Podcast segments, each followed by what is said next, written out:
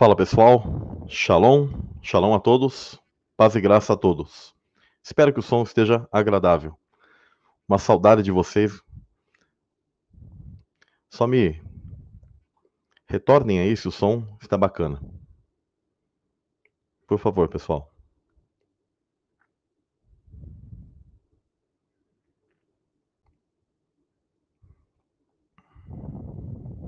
O som tá bacana, pessoal?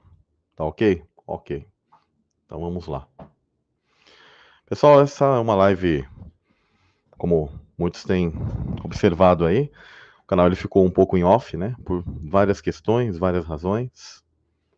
E eu vou conversar um pouco aqui com vocês sobre também uma nova fase do canal, um retorno aí. Algumas perguntas e respostas ao vivo, que eu sei que o pessoal gosta, né? O pessoal sempre gosta de interagir. Eu nunca fiz uma live específica para isso, né? Só para conversar com vocês. E então vou estar tá abrindo também um, algumas outras questões, né, daquilo que eu chamo de novidades para o canal. E eu creio que é legal informar vocês, né, e, e todas as coisas que estão acontecendo, ocorrendo comigo e talvez as pessoas não saibam, mas que são coisas que fazem a gente aprender bastante, né? A vida ela ensina muitas coisas para nós. Deus, ele tem propósito em tudo de tudo que ocorre na nossa vida, né? E espero que vocês estejam bem. Né? Bom, pessoal, uh, como vocês talvez perceberam, o último material que eu, que eu postei, ele foi aqui, ó. Vou colocar aqui a data. Foi no dia 2 de junho, né? Então já fazia um bom tempo que na verdade, não que eu não cheguei a fazer material, né? Mas eu não sei se vocês analisaram, mas o canal ele tem sofrido um grande boicote, né? Do, do YouTube por várias questões, algumas inclusive duvidosas, né? Eu não sei se até mesmo isso eu posso estar tá falando aqui para vocês e o YouTube vem vem querer bloquear, né? Bom, tudo começou uh, já com questões de perseguições uh, ao canal devido à minha mensagem, mas isso de uma maneira talvez vinculada ao tipo de mensagem que eu tenho e algumas pessoas se opõem a isso por inveja, seja por qualquer outro tipo de, de motivo, né? Mas o grande ponto é que uh, uma live que eu fiz aqui com o irmão Nemias sobre o conteúdo uh, muito interessante em questão a, aos desfiles, né? Da, da, da, daquele, das múmias, né? Onde o YouTube ele simplesmente disse que eu estava usando um material. Uh, eu não coloquei som, inclusive na live que eu fiz com o irmão Nemias. Não coloquei som nenhum. Coloquei imagens, mas mostrando do próprio YouTube. É, e, e, inclusive pausava a todo momento. E nós falamos um pouco sobre a questão dos Nephilims, da simbologia, de tudo aquilo e etc. E ao terminar a live, uh, em menos de uma hora, o YouTube simplesmente excluiu aquele material e me impediu de fazer postagens na aba comunidade, uh, de postar vídeos. Inclusive, eu poucas vezes eu tive algum tipo de aquilo que o pessoal chama de strike, então eu não tenho muita experiência sobre isso. E eles disseram que em 15 dias eu poderia postar. Mas mesmo assim, quando eu tentei fazer uh, abrir lives e coisas do tipo, o YouTube ainda prorrogou, mas parece que cinco dias. Eu vi que quando eu tinha quase 20 dias, ou 20 dias uh, de, de, ter tomado esse tipo de strike, aí eu consegui uh, colocar material no canal. Eu me lembro que quando eu tentei já colocar um tipo de material, eu creio que foi a, a, a live. Não me lembro se foi essa aqui dos antes dessa do rastro da serpente, cabala alienígena. Quando eu tentei, nessa live aqui, eu percebi que eu fiz um, um, a transmissão e houve boicote do, do YouTube. Na live que eu fiz sobre as mensagens subliminares e decodificação dos heróis, uh, o YouTube também ele bloqueou uh, parte, um, mais ou menos meia hora da live. Ele não permitiu que eu e quando eu fui editar, as imagens inclusive ficaram uh, desconexas com o som. Então ficou um pouco bagunçada essa última live que eu, que eu deixei. Fiquei um pouco triste com isso, mas fazer o que? Eles simplesmente disseram que eu estava usando questões autorais, mas ok. E o último, último material, eu não sei se vocês se lembram, foi uma, uma live onde a gente fez uma, uh, uma compilação de todos os materiais aí sobre a questão da, da picada, né, da picadinha. Não buscamos não usar nem os termos que, que a, a questão aí sanitária não quer que você use, né? E nós colocamos todas as conexões. Né? Esse material ele está lá no Telegram. Eu vou deixar o link para quem não conhece aqui ou, ou é recém-chegado nesse canal uh, do, do, Telegram, que lá a gente consegue ter uma liberdade maior, né? uma, uma não censura para poder falar né? de, de, de, vários tipos de assuntos, onde é, são taxados de teoria da, da conspiração, mas em realidade são assuntos reais. E houve uma exclusão desse material e mais uma vez um strike. E na verdade eu pensei que ele era 15 dias, na verdade é um strike de um mês. Né? E agora eu já, eu já posso postar novamente no canal. E eu fiquei muito triste, fiquei desanimado, tá? Sinceramente, aqui falando com vocês, olhei e pensei assim, poxa, é, tá difícil, né? Porque eu percebi que nesse tempo nesses últimos meses, inclusive, pessoas com canais, uh, mesmo que eu não concorde com todas as coisas que elas dizem, mas são, elas estão ali batendo de frente contra a base do sistema. O Romulo Marasquim teve seus canais deletados. O Gustavo, meu amigo, né, For USA Florida, e o Ezequiel 33, uh, o Brasil Expresso, etc. Mas o canal, por exemplo, do, da família 5%, né, do, do Gustavo, uh, acabou, né, sendo excluído, né? Uh, ficou difícil lá para ele manejar as questões do canal, porque o, o sistema está batendo forte, né? O YouTube e todas as plataformas, inclusive no Facebook, Twitter, entre outras, outros lugares, as pessoas uh, têm dificuldade para poder postar, falar, deixar sua opinião, né? nós não temos mais uma, uma liberdade uh, que, que tínhamos há tempos atrás. Realmente, cada vez mais a censura está batendo forte. Somado a todas essas questões, pessoal, um, a minha vida ela tem sido muito corrida, onde é, alguns já sabem, né? Eu sou tenho minha noiva e uh, neste sábado agora estaremos indo ao cartório para para marcar a, a, data de casamento. Nós sempre prorrogando e, e prorroga e prorroga porque uh, tem, lutamos como qualquer pessoa e eu estive sem emprego durante um bom tempo e apenas fazendo bicos. E ainda estou um pouco nessa vida porque está muito difícil você conseguir um, um emprego de carteira registrada. Uh, eu faço faculdade à distância de geografia, mas eu tive que trancar. Tem várias questões que ficam difíceis, sabe? Cada vez mais difíceis por essa questão de, da, dessa crise sanitária que é implantada ou não. A questão é que isso tem mudado a nossa nova realidade, né? O tal novo normal.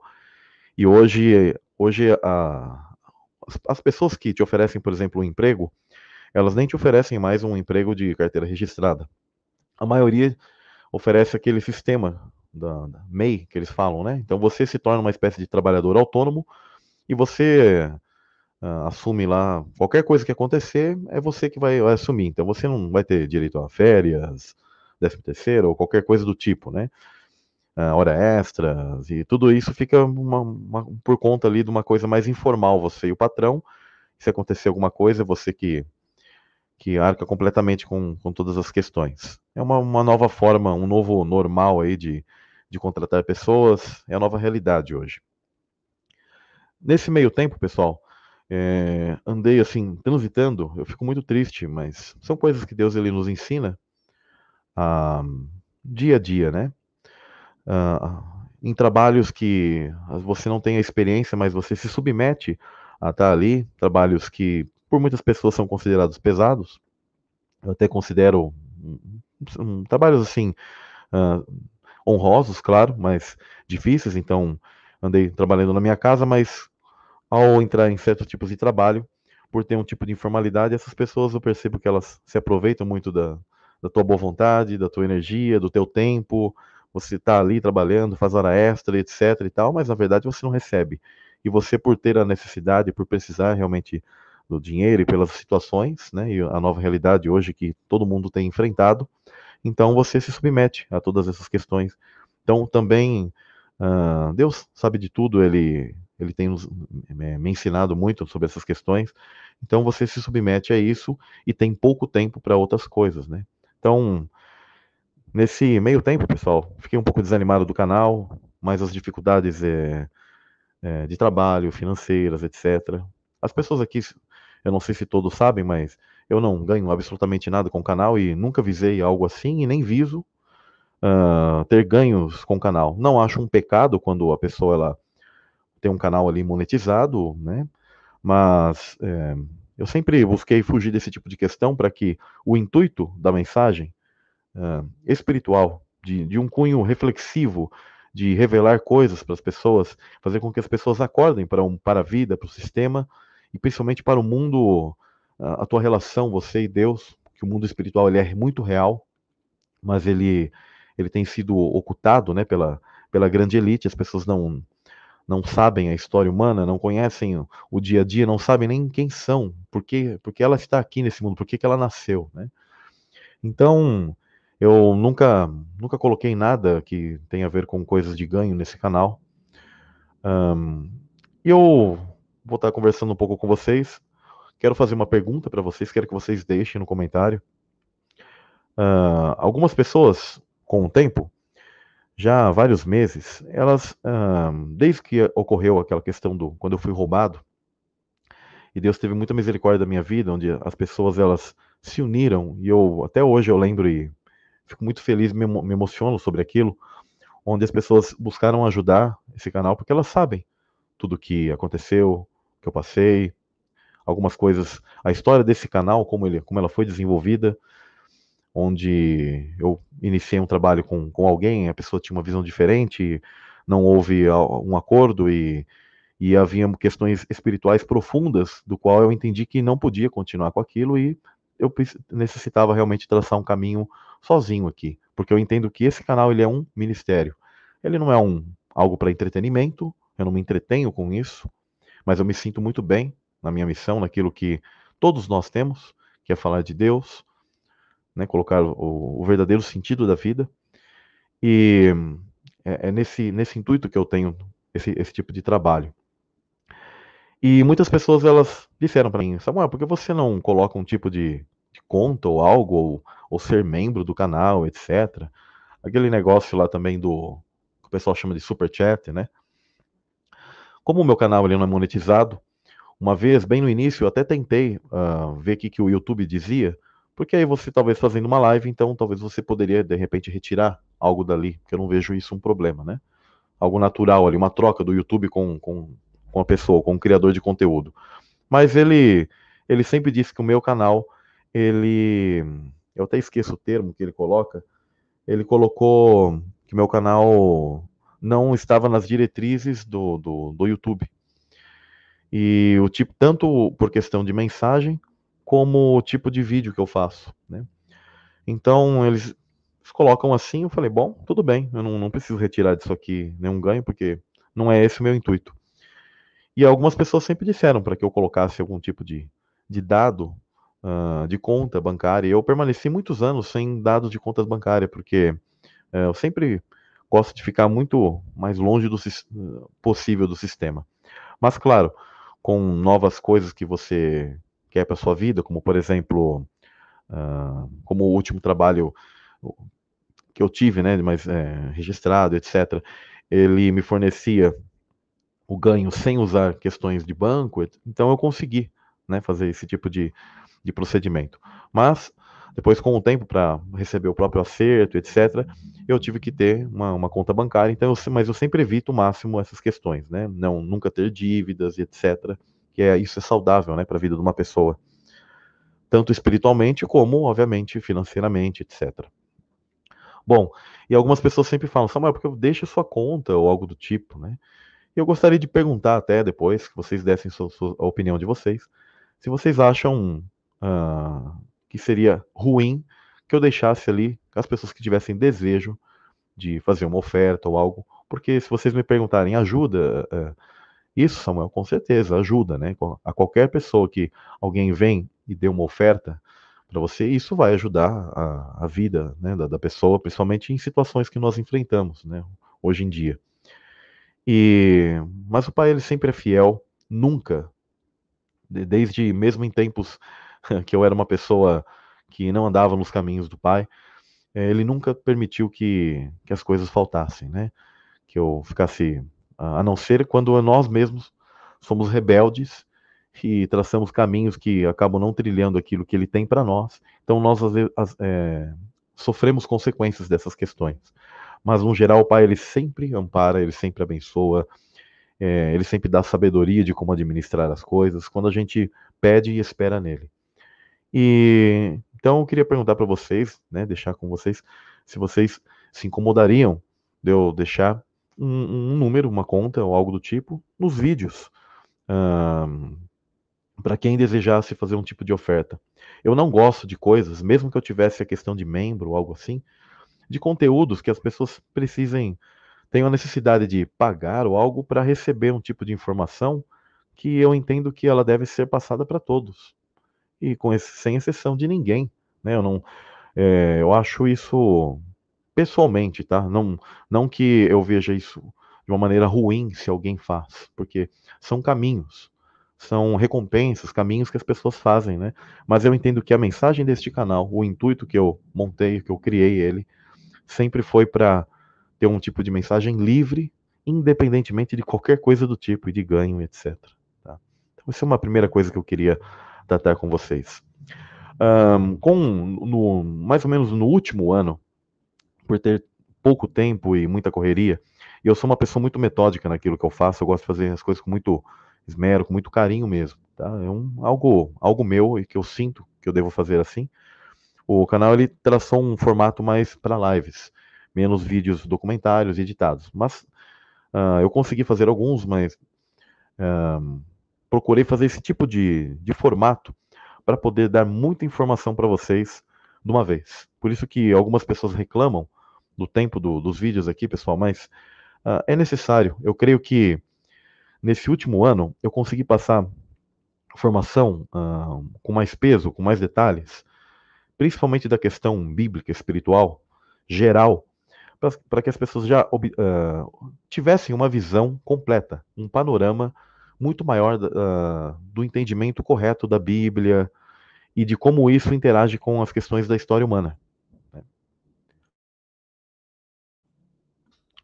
Uh, nesse meio tempo também, pessoal, passei por muitas questões de saúde, né? tive acidente uh, e nessas questões de trabalho, a própria é, problema de saúde de renite, entre outras coisas, acabaram me afetando muito e tudo isso são dificuldades, que às vezes eu quero fazer um, um, um material para vocês, um vídeo, e aí de repente falo, poxa, hoje eu, eu tô, tô muito cansado, tô muito mal, falei, vou deixar para amanhã.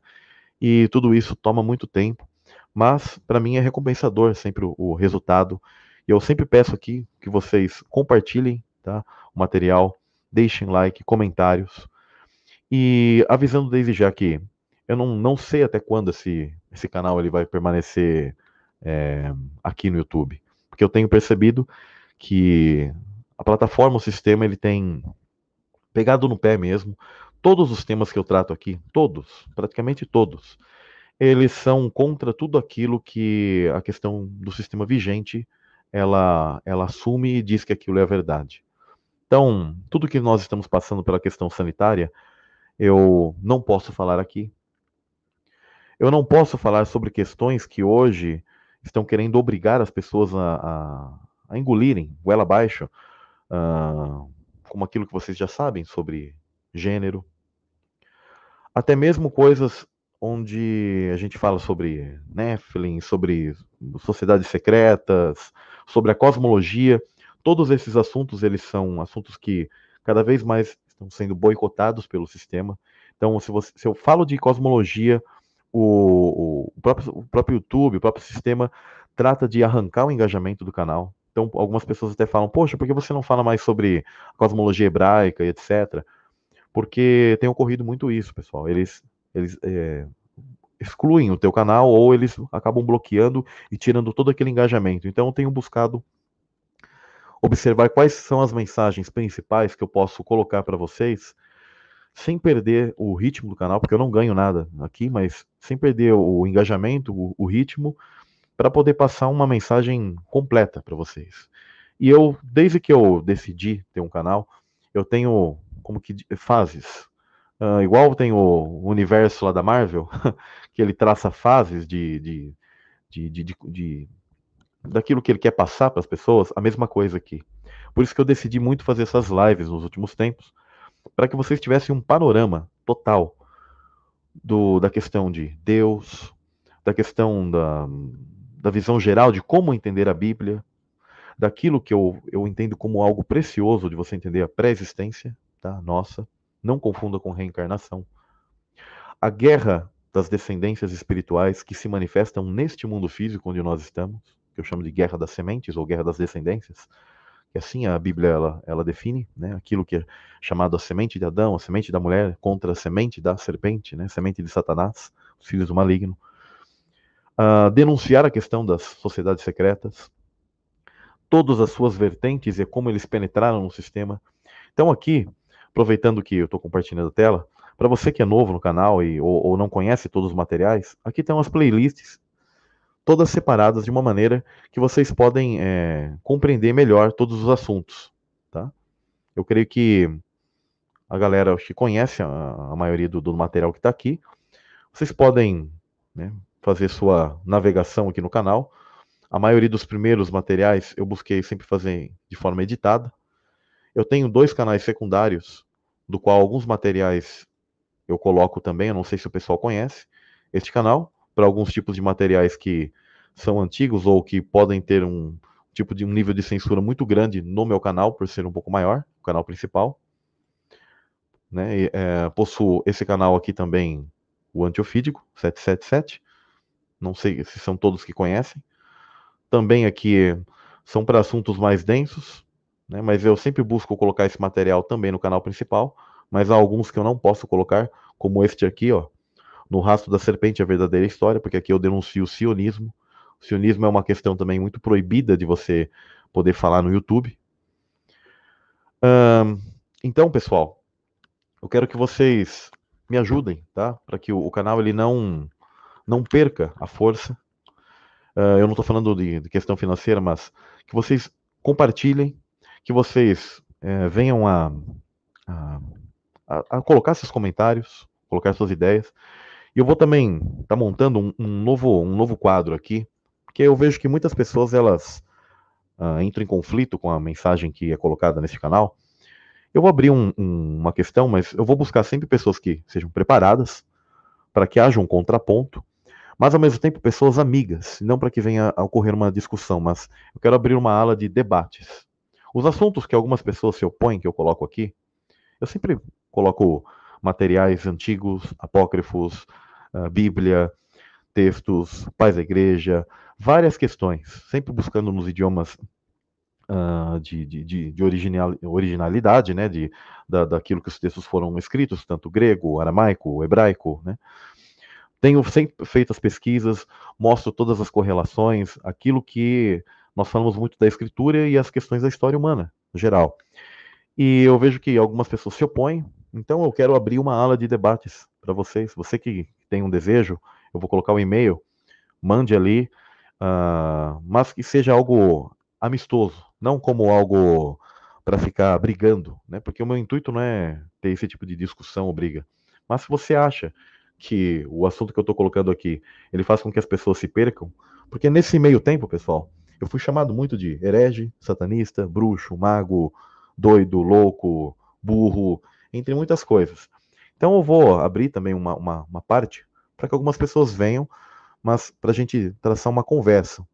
Por que, que eu entendo aquilo dessa maneira e por que, que essa pessoa entende e que as pessoas pesem ali os pontos de cada um e que aquilo seja colocado em, em debates. Eu acho interessante isso e vou abrir isso tá, para vocês, para aqueles que são inscritos e, e não concordam em algum ponto, fala, ah, eu concordo com tal coisa, mas tal coisa eu não entendo. Eu falei, tá bom, então vamos, vamos, vamos fazer isso, mas de uma maneira bem legal para que vocês abram a, cada vez mais a mente e percebam como que é isso, como, como se desenvolve esse entendimento, tá? Do aquilo que é colocado no canal. Eu creio que vai ser uh, saudável, tá? Claro que eu vou observar também as pessoas uh, que sejam convenientes na questão de, de que aquilo não se torne algo ruim mesmo, né? Porque uh, houveram pessoas que, por exemplo, no, no, nos últimos tempos, mudaram de, de ideias, de pontos que eu coloco aqui no canal, e aí, com o tempo, começaram a pregoar que eu sou uma pessoa má, satanista ou algo do tipo. E não, e não tem nada a ver. Né? Em vez das pessoas buscarem então um debate saudável, falar assim, olha, vamos ver o que, que é isso, uh, trataram de fazer um tipo de perseguição. Então, fiquei muito triste com isso. Todas essas coisas desanimam, tá? porque eu olho e falo, poxa, será que eu, a minha, eu não consigo me comunicar com as pessoas, que elas não conseguem entender? A minha mensagem ela é, é, é confundida com, com satanismo, com, com algo do diabo. Será que o pessoal não vê Deus na, na, na minha vida? Só que em contrapartida, eu tive muitos testemunhos e muitas coisas que as pessoas vêm, vêm até mim, eu fico muito feliz e falo, não, eu tô no caminho certo sim, porque tá dando resultado aqui. Uma, com uma pessoa que ajude, que, que, que a mensagem toque no coração dela, esse é o intuito. Então, vidas que são mudadas, que têm uma perspectiva, uma, uma percepção diferente hoje do dia a dia, pessoas que tiveram testemunhos muito interessantes com a família, de maneira pessoal também, uh, em diversas áreas da vida delas, que esse canal ele mudou, né? que esse canal tocou a vida delas e deu sentido.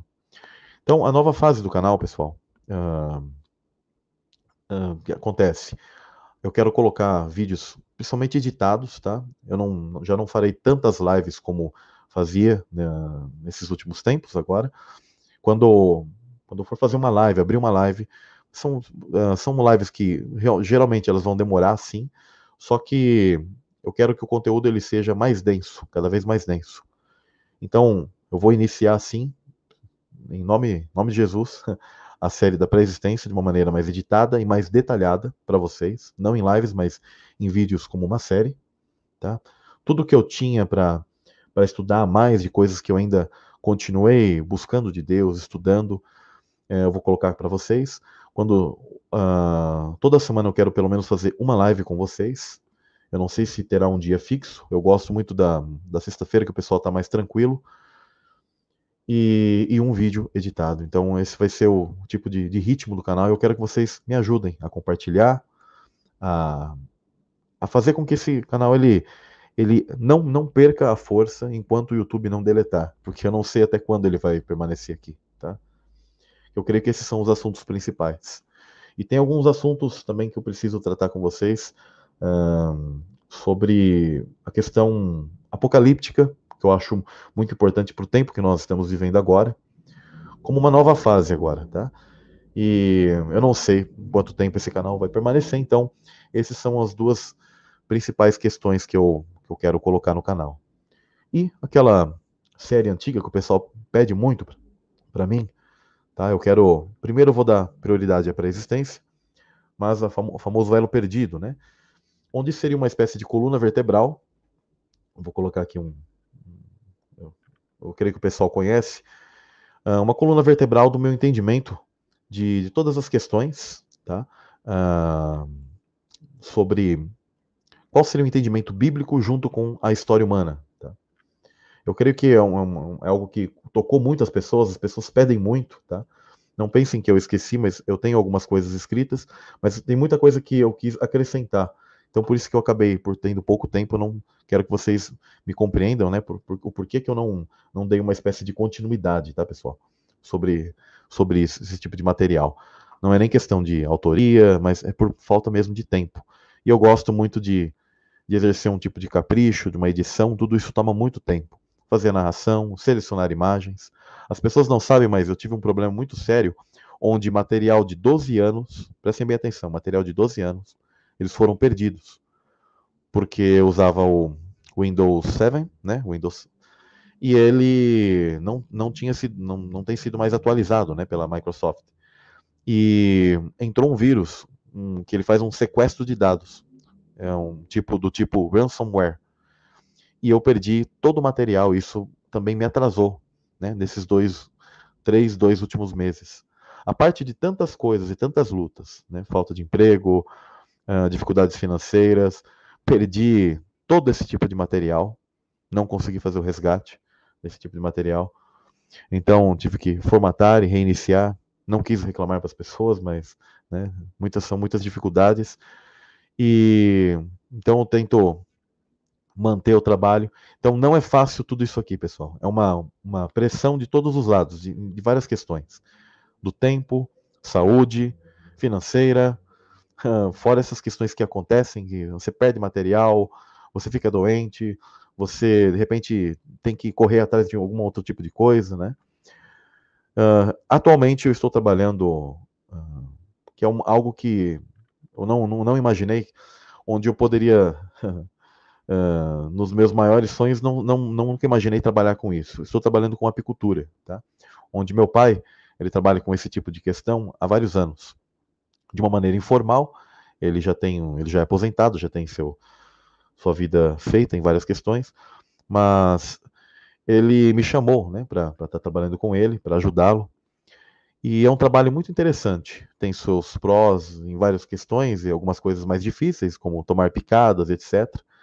Eu não tenho um nível de alergia muito grande sobre essa questão, mas eu sim tenho alergia, tanto que esses dias eu fui, tive que ir para o hospital de, por causa das picadas. mas Deus ele tem um propósito para cada coisa. E eu entendi que é, eu, eu, medito nas coisas dele dia e noite, dia e noite. Sempre estou ali. Né? Eu estou trabalhando, estou andando, estou aonde, onde não importa o local onde eu, onde eu for, eu sempre estou ali pensando e falando com Deus, meditando. E aprendi muitas coisas. Tem uma live muito especial que eu quero fazer com vocês sobre o mundo celestial, sobre todas as questões e revelações que estão na Bíblia e as abelhas. Né? Deus ele falou comigo em algo muito importante, onde eu quis entender a questão celestial, os anjos, até mesmo como foram criados, a reprodução e etc. E o Espírito de Deus falou dentro do meu coração, né? falou na minha mente, muito claramente, disse: estude as abelhas.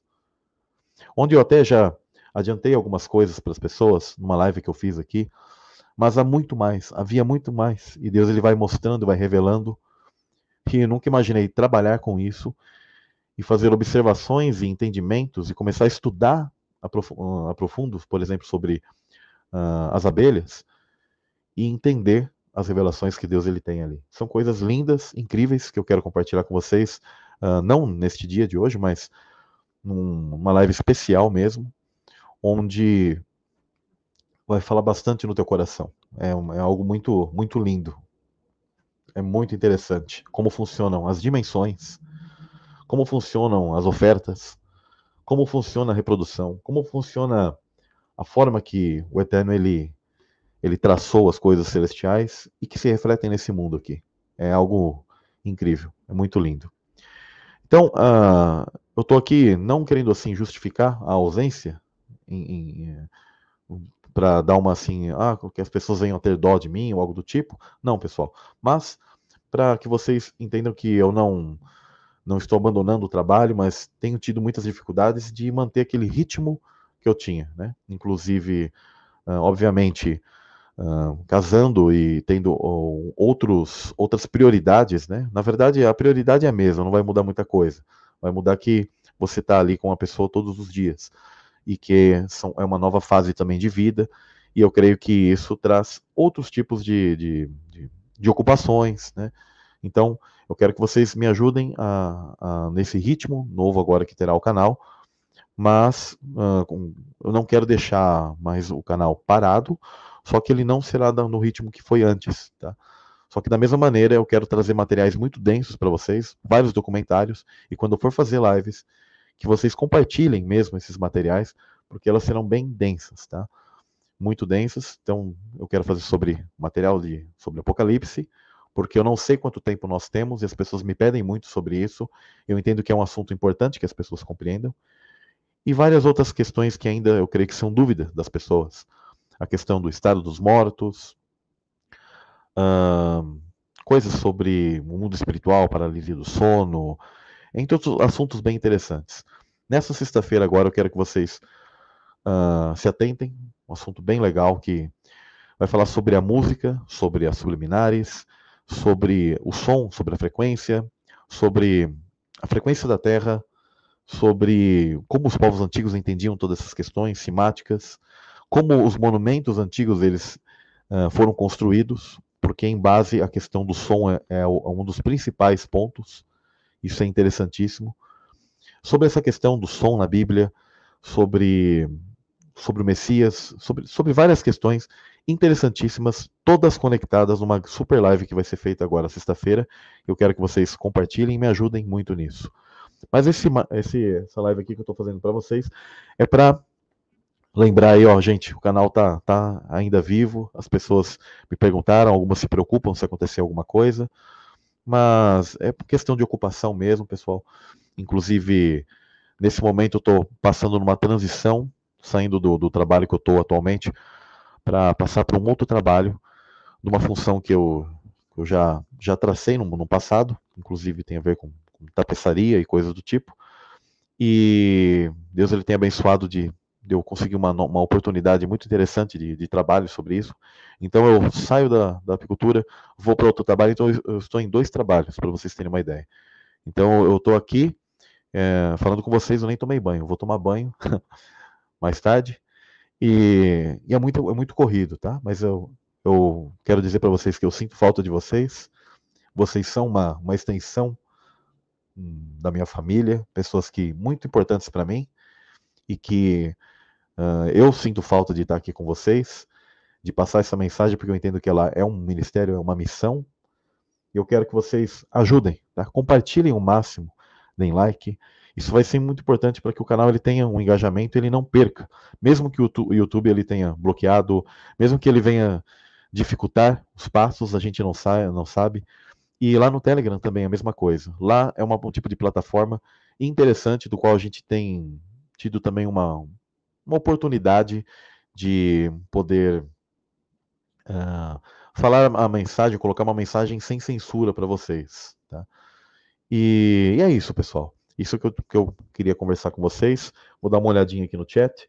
Aquilo que vocês têm de pergunta aí, vamos conversar um pouquinho com vocês aí sobre vários assuntos. Então, vou estar abrindo também uma ala de debates com alguns irmãos, amigos também. Vai ser bem, bem bacana. Creio que será legal essa nova fase do, do canal.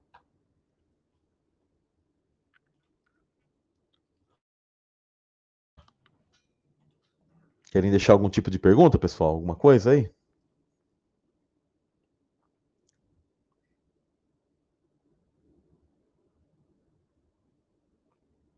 Sim, esse canal é para falar das coisas do Pai, sim. Né? Não para as coisas só daqui desse mundo. É, de, de, de, deixem seus, seus likes, é, o like, pessoal. Isso ajuda muito, tá?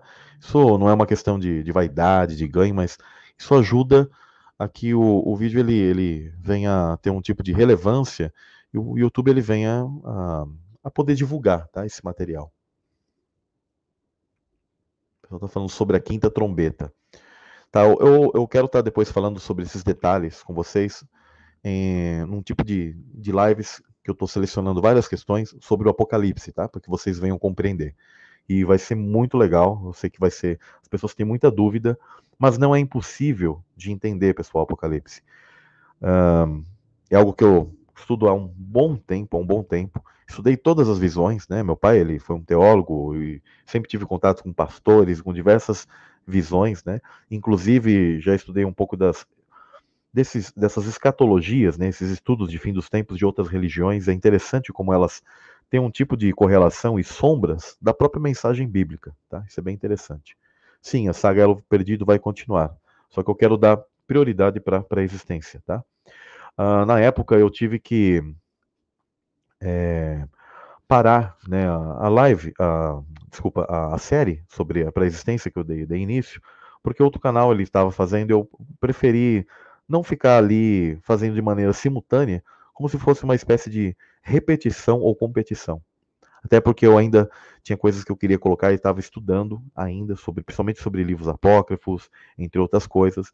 E hoje eu já tenho tudo isso agora compilado e bem maior, então posso fazer um material muito mais profundo, colocar ali para vocês.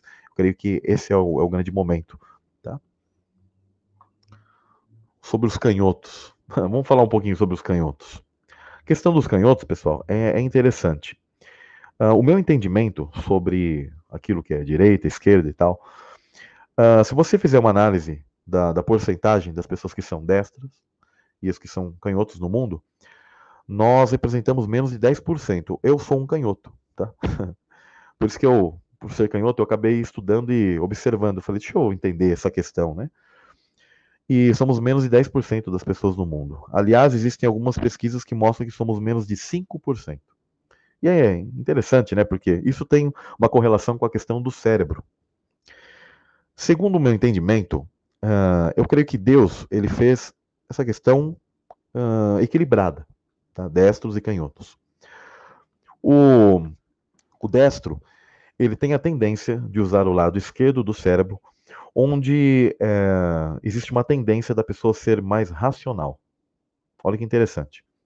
O canhoto ele usa o lado invertido do cérebro, uh, o polo, a parte uh, direita, onde ela tem uma, uma tendência a, a, ser mais emocional. Tá? Isso é bem interessante. E o que, que, eu compreendo, o que, que, que ocorreu no passado? Eu compreendo que, uh, com o tempo, houve uma espécie de esvaziamento, tá? eu diria assim, do lado espiritual, tá? Onde foi proposto que as pessoas elas desenvolvessem mais o lado racional apenas. E o espiritual ele foi foi o quê? Se apagando, se apagando, se apagando. E isso de maneira genética, de através da epigenética, que é uma ativação de genes. Então, as memórias genéticas sua, elas são uh, herdadas, né, do, do teu antepassado, então elas foram sendo o quê? Programadas e passadas para as gerações à frente.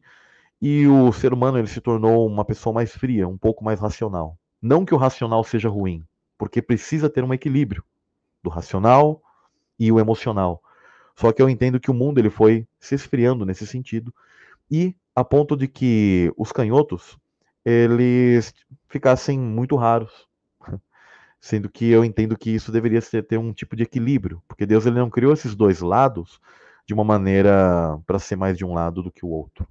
Né? Agora, interessante que o, o pai ele fala muito sobre a questão uh, da destra, né? É, da, da, direita, como uma representante daquilo que, que seria algo de honra e etc. Pessoalmente, tá, no meu entendimento das decodificações bíblicas, eu compreendo que o pai ele possuía dois guardiães, dois seres principais, do qual ele designou para questões espirituais, dos governos dos seres celestiais, etc. E eu entendo que estes, tá, é Satanás e Jesus, Yeshua.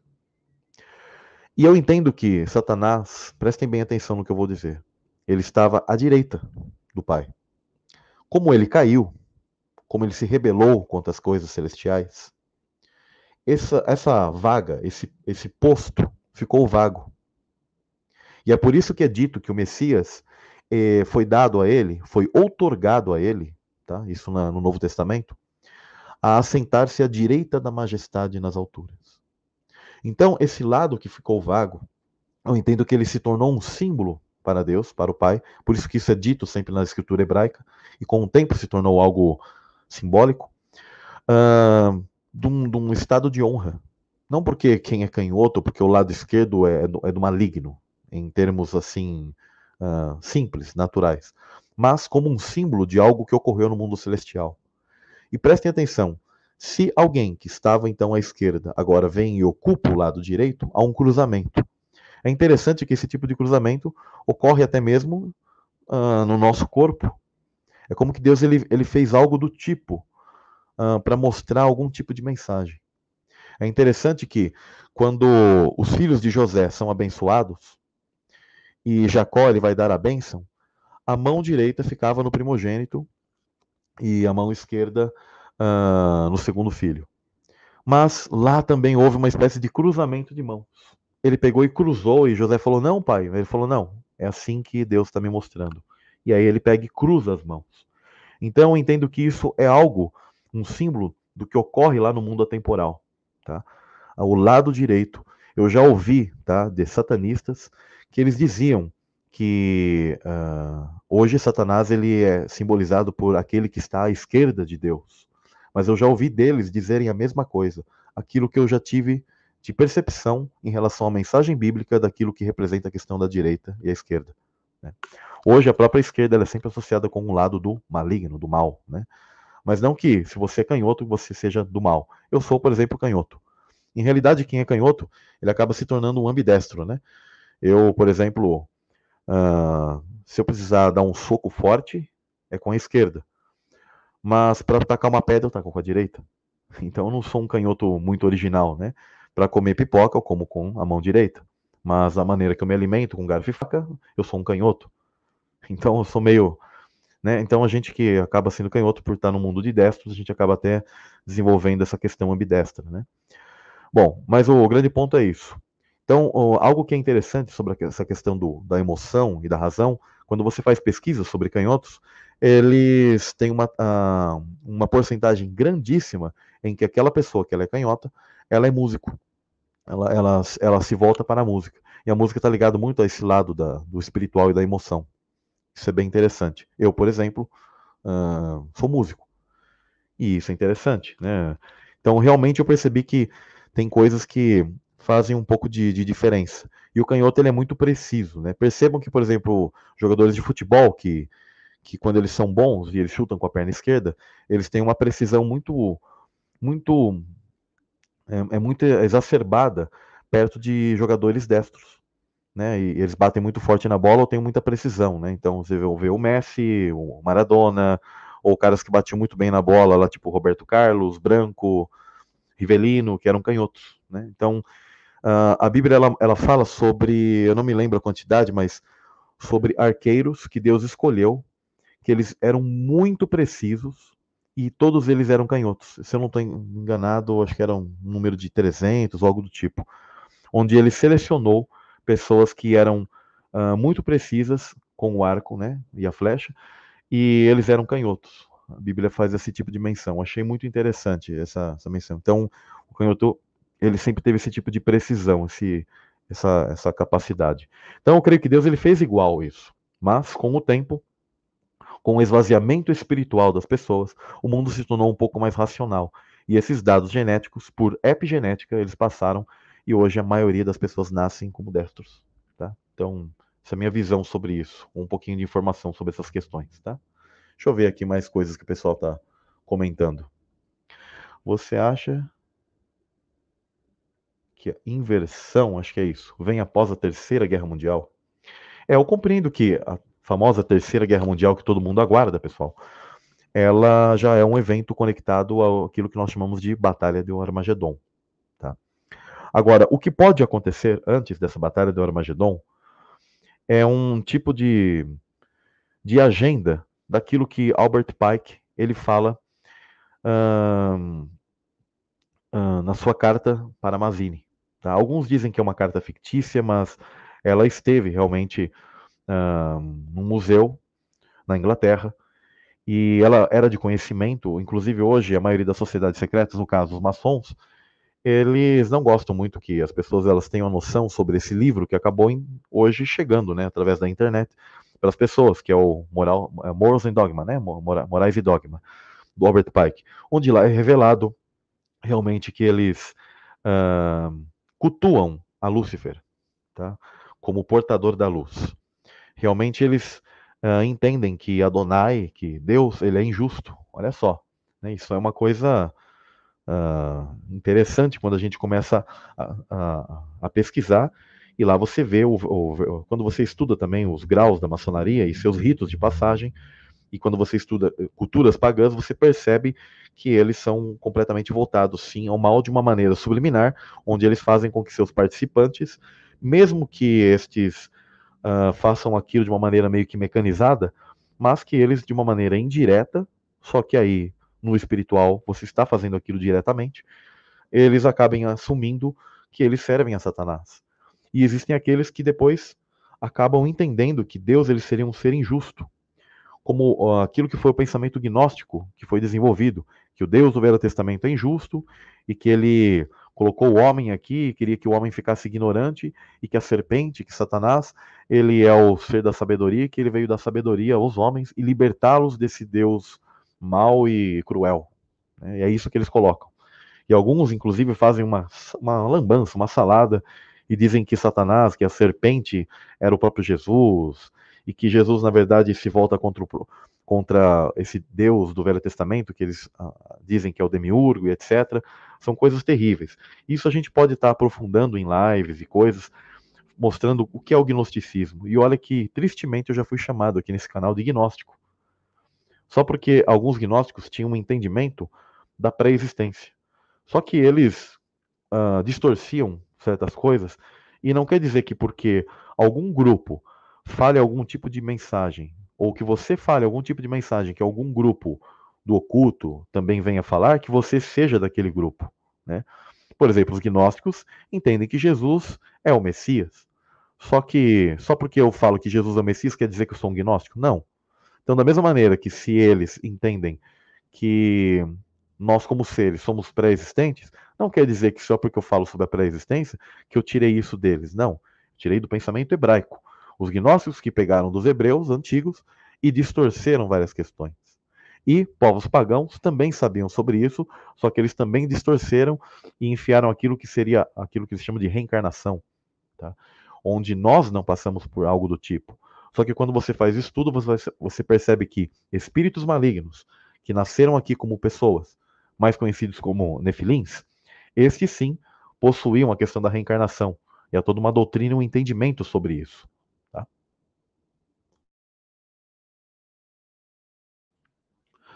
Bom, hum, vendo aqui algumas perguntas. Então eu entendo que, ah, continuando, eu entendo que a questão da Terceira Guerra Mundial, ela pode ser um desenvolvimento do mundo árabe contra Israel sionista, e aí entraria essa figura do anticristo sendo vitorioso sobre eles. E aí os povos aclamariam essa figura. A carta de Albert Pike, a Mazini, ele coloca que essa terceira guerra mundial seria isso, a influência de um mundo árabe unido contra Israel sionista. E em meio a esse tipo de conflito, ele, ele diz que aí viria aquilo que eles chamam de a luz, onde seria o que? O anticristo. Ou Lúcifer, né? o símbolo de Satanás, vindo e sendo a luz onde as pessoas estariam ali completamente sem fé, num mundo completamente detonado por, por esses últimos eventos escatológicos. Então é aí que eu entendo essa questão de uma terceira guerra mundial, que poderíamos chamar assim, né? Mas eu já vejo isso muito unido com os últimos eventos que nós chamamos de Armagedon. Né? Alguém me perguntou aqui por que a maioria.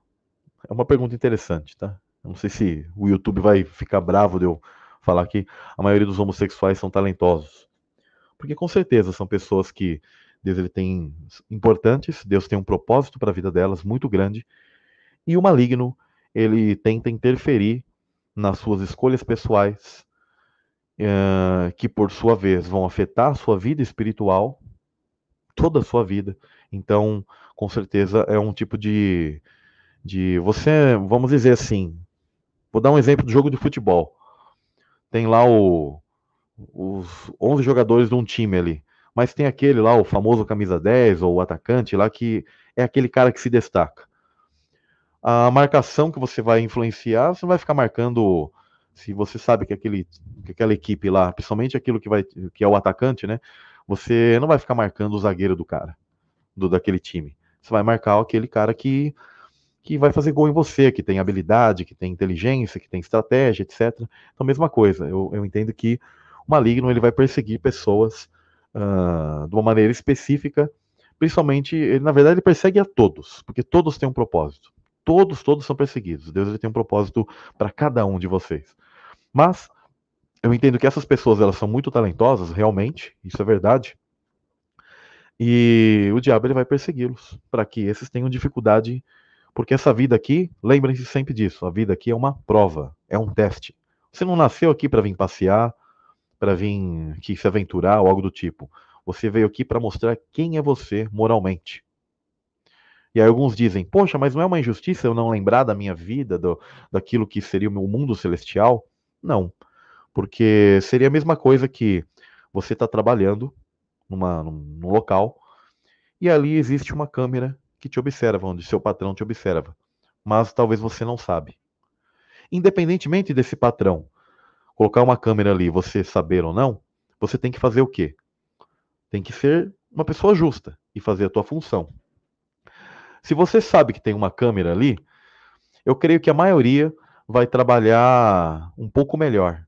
Agora, moralmente, você vai ser avaliado de uma maneira muito profunda se você não souber que tem uma câmera ali ou que teu patrão está te observando.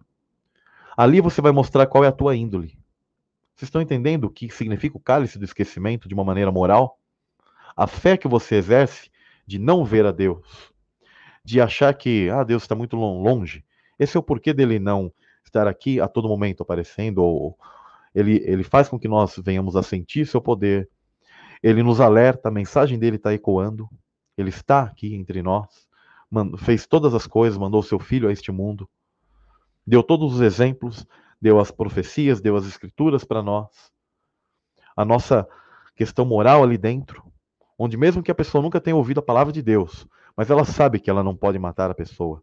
A lei moral de Deus ela já está ali dentro de nós, de uma maneira muito arraigada.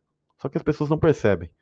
Então, uh, esse tipo de procedimento, de nós não termos toda essa noção, mas agirmos pela fé, já mostra muito de quem somos. Então, lembre-se sempre desse tipo de exemplo. Se você está ali num tipo de firma e você fala, bom, meu patrão está me olhando, é, eu vou então me comportar melhor. Agora, se você não tem essa noção, aí você fala, ah, meu patrão não está aqui. Acho que eu vou dar uma aproveitada aqui, vou dar um, sentar, vou, vou enrolar, não, não vou fazer as coisas, não. É muito mais fácil você fazer isso, né? Tendo, não, não tendo a noção, e de repente ele está ali te observando. Isso é a mesma coisa conosco. Nós nascemos neste mundo, as pessoas muitas vezes têm dúvida uh, se Deus ele existe, porque fala, eu não vejo a Deus, esse é o, o, homem invisível, como alguns ateus dizem, né? Ah, vocês acreditam nesse homem invisível, nesse ser invisível que, que ninguém vê. Né? Só que um dia todos daremos conta disso. Porque, na verdade, isso é algo que nós devemos traçar pela fé. É uma, uma questão moral mesmo, pessoal. Então, esse é o, o porquê. É, existe o cálice do esquecimento, tá bom? Deixa eu ver alguma pergunta, alguma questão que vocês estão falando. Às vezes eu silencio aqui, pessoal, porque eu tô com um pouco de tosse. Na apicultura a gente trabalha com, com fumaça. E a fumaça, eu estava muito melhor dessa questão, só que a fumaça ela faz a gente. Uh, para mim é um pouco prejudicial. Então eu acabo tossindo bastante. Então eu acabo silenciando aqui, pessoal. Sim, pessoal, fazer live sobre íncubos e súcubos. Quando eu for fazer a live específica, tá?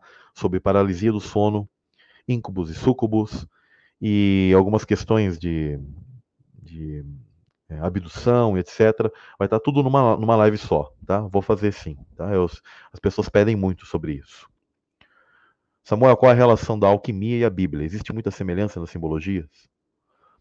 Sim, existem correlações. A alquimia, ela ela estuda coisas que não é tudo daquilo lá que procede, tá? Mas tem coisas que são até verdadeiras. Mas é uma, a... o que, que é o ocultismo, pessoal? O ocultismo ele busca através do conhecimento verdadeiro, prestem bem atenção, do conhecimento verdadeiro, científico e espiritual, traçarem atalhos, traçar atalhos para alcançar coisas de que da, das quais nós deveríamos, de uma maneira livre e diferente, através das coisas de Deus, deveríamos alcançar. Então, por exemplo, a vida eterna, ela será alcançada por um ato alquímico. E qual será esse? A ressurreição. Aquilo é alquimia. O corpo de glória que nós iremos adquirir. Agora, o que, que o ocultismo ele faz? O que, que o mal ele faz? Ele conhece parte desses procedimentos e ele não tem todo o poder.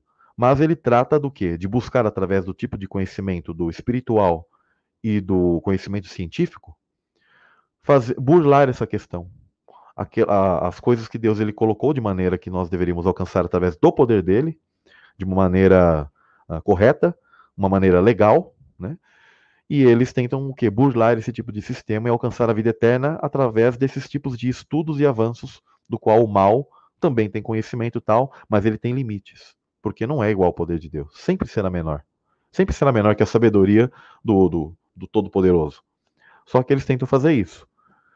E uh, muitas pessoas até confundem que a questão do ocultismo e dizem, não, tudo no ocultismo é mentira. Não. A maioria das coisas do ocultismo, elas são verdadeiras. E é triste que, na verdade, a maioria deles, eles têm um conhecimento muito complexo e vasto de como é nosso mundo, como funciona, como funciona o mundo espiritual, etc e tal. Por isso que muitas coisas eu estudo disso, só que eu faço um filtro. Só que as, as pessoas às vezes acabam confundindo, né? Então, existem questões alquímicas ali na Bíblia. As próprias, a própria a ressurreição é uma delas. Só que não quer dizer que você agora deve ficar buscando livros de alquimia ou coisas do tipo para buscar essas coisas dessa maneira. Não. Faça as coisas da maneira natural, através de Deus. Ele fará por você. O poder dele é muito mais supremo que tentar buscar essas receitas, essas, esses dados. Agora, informações que eu coloco para vocês, para vocês entenderem que Deus ele é real. Sempre o intuito aqui nesse canal de desvendar mistérios ou colocar para vocês coisas do tipo é para mostrar o lado de que Deus ele é real e verdadeiro e que o mundo espiritual é verdadeiro. Por isso que o nome do canal é Metafisicamente. Tá? Esse é o intuito do canal.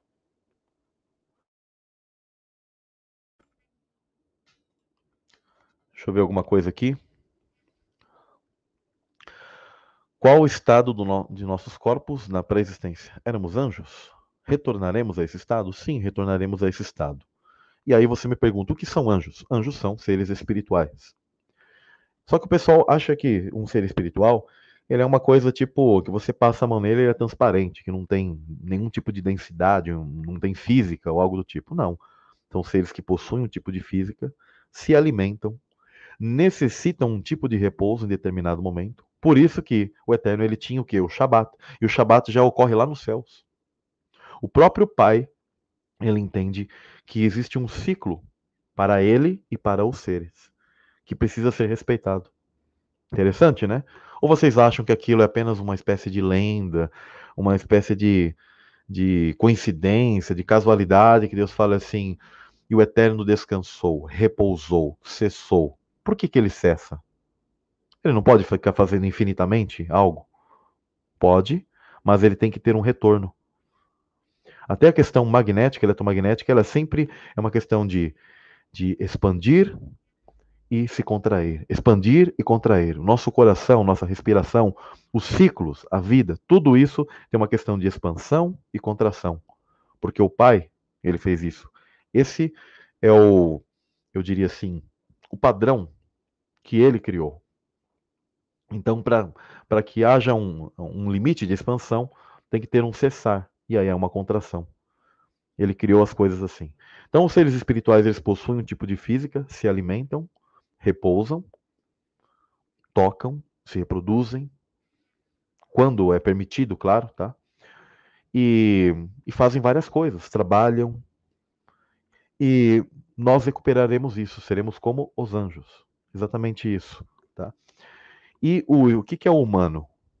É um estado menor que os anjos, como a Bíblia diz. Só que você pode perceber que pela escritura, ele é o quê? Um estado temporário. E o sentido de Deus não é que a gente fique assim como estamos eternamente, mas que venhamos o quê? A ter uma natureza de glória diferente. O próprio estado de Adão e Eva, aquilo foi um rebaixamento, mas que você percebe que eles estavam em um tipo de teste e todos os seres iriam passar ali e ter um desenvolvimento. Agora acontece que Satanás, sabendo disso, ele falou: Bom, vou lá corromper isso aí. Então ele foi lá, colocou sua semente maligna. Deus ele precisou retirar o homem do, do, do Éden, do, da nova terra, novos céus. E aí nós viemos aqui para aquela velha terra onde Satanás ele reinava. E reina até hoje. E, e aí temos mais dificuldade, porque estamos um outro tipo de densidade, de outro tipo de, de matéria, está mais difícil. Só que em recompensa, o eterno já estamos passando por aquele estado que nós devemos passar, que é o que nós chamamos de humanidade. Perceba que tem um tempo, por isso que tem a morte, e você vai ressuscitar para dar uma vida eterna, para poder adentrar no reino que não do qual carne e sangue não herdam. A Bíblia é muito clara.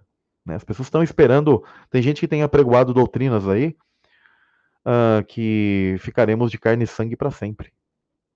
Misericórdia, gente. Não, não seremos de carne e sangue para sempre. É uma nova natureza, a natureza dos anjos. Tá? Nova criatura, nova terra, novos céus. É uma dimensão diferente, uma nova frequência, uma nova densidade, uma nova realidade. Onde há moradas, há locais preparados para nós. Ao melhor estilo do, do, que temos aqui, só que muito superior, muito além disso aqui. Tá? Então, é para isso que ressuscitaremos. Do contrário, não precisava ressuscitar, você apenas permaneceria nisso aqui. Tá? Mas. E parte da nossa matéria, esse corpo que você tem, ele possui um link, uma união com, com o teu material antigo espiritual porque ele possui um tipo de, de, de, física, de densidade. Não pensem que o espiritual é apenas vento, que você passa a mão assim e não, não tem nada. Para nossa dimensão, claro, seres espirituais, eles podem atravessar uma parede. O Messias, quando ele ressuscita, ele já atravessa paredes ali. Tem um controle diferente da, da, da de como ele lidar e, e como se dá essa interação com a nossa dimensão, que é completamente limitada. E isso é interessantíssimo. Então, imagine a capacidade que teremos. Né? Adão mesmo era um super Adão, tá?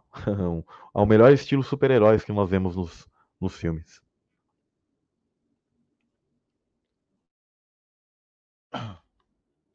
O pessoal perguntou aqui, Samuel, você pode explicar o conceito do atemporal? Sim. Vou pegar uma figura aqui, compartilhar com vocês. Inclusive o irmão, eu vi o irmão Akira ali, Fiz uma live no canal dele. Como você tá, meu irmão? Você tá bem? Uh, e lá, eu não sei se foi na live dele ou foi na live do Maurício. Eu vou colocar aqui.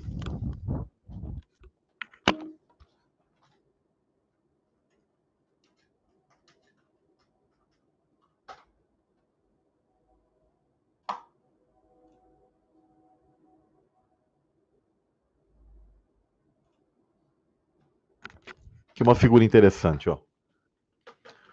Bom, pessoal, percebam que é um tem uma espécie de funil aqui, né? Onde essa parte dessa dessa imagem aqui, ó, que está dobrada, ela recebeu uma dobra, né? Ela está unida com a parte de baixo aqui, esse, essa parte amarela, né? Nesse fluxo amarelo aqui com esse azul.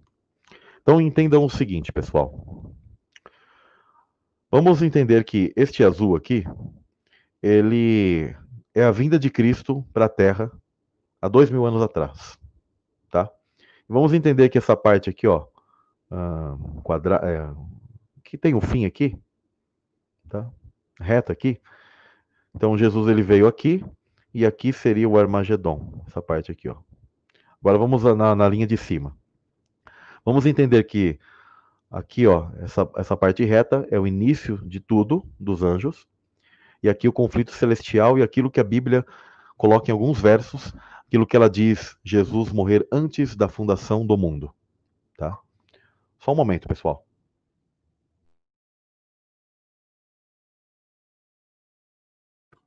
Deixa eu beber uma água aqui, pessoal.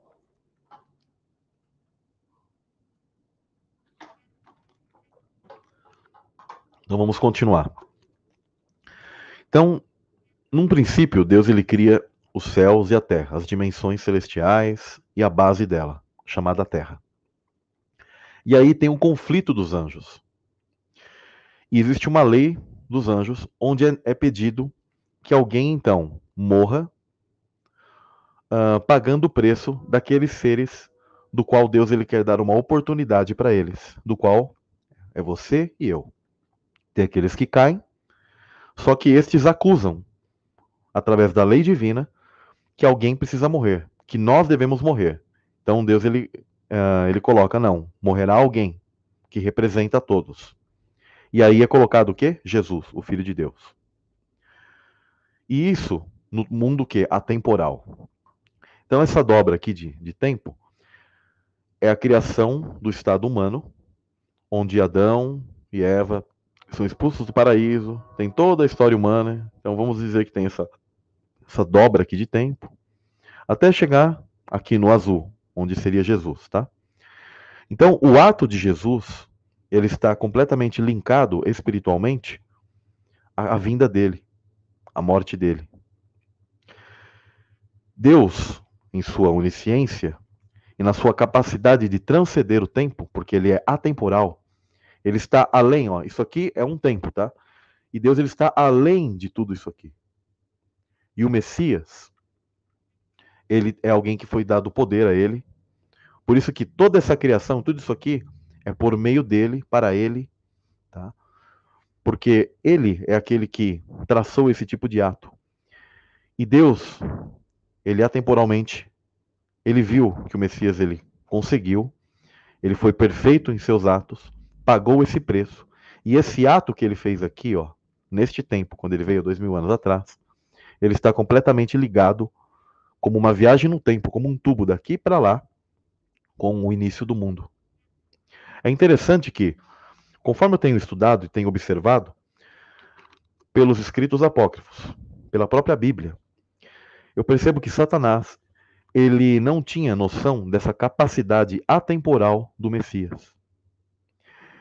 Quando o Messias ele morre no início dos tempos e ao conflito dos anjos, Satanás ele tem a ideia de que aquele filho de Deus, que é Jesus, Yeshua, que iria herdar o governo dos anjos, de todos os seres, ele ele crê que ele saiu da da conta, saiu da existência.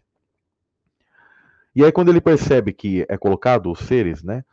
Uh, Adão e Eva e tal, e ele vai e corrompe, ele, ele apenas ele recebe a ideia de que Deus, ele, quando ele fala para ele, em Gênesis 3,15, ele fala: O teu descendente, a tua descendência, estará em conflito com a descendência da mulher.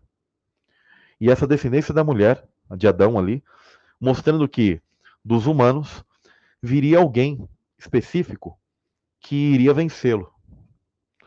E eu entendo que Satanás ele podia ter uma imaginação de que seria alguém especial, mas pelo que eu tenho percebido, tá, do, daquilo que eu tenho estudado e lido, ele não tinha noção da capacidade atemporal que Yeshua seria aquele que viria uh, no futuro.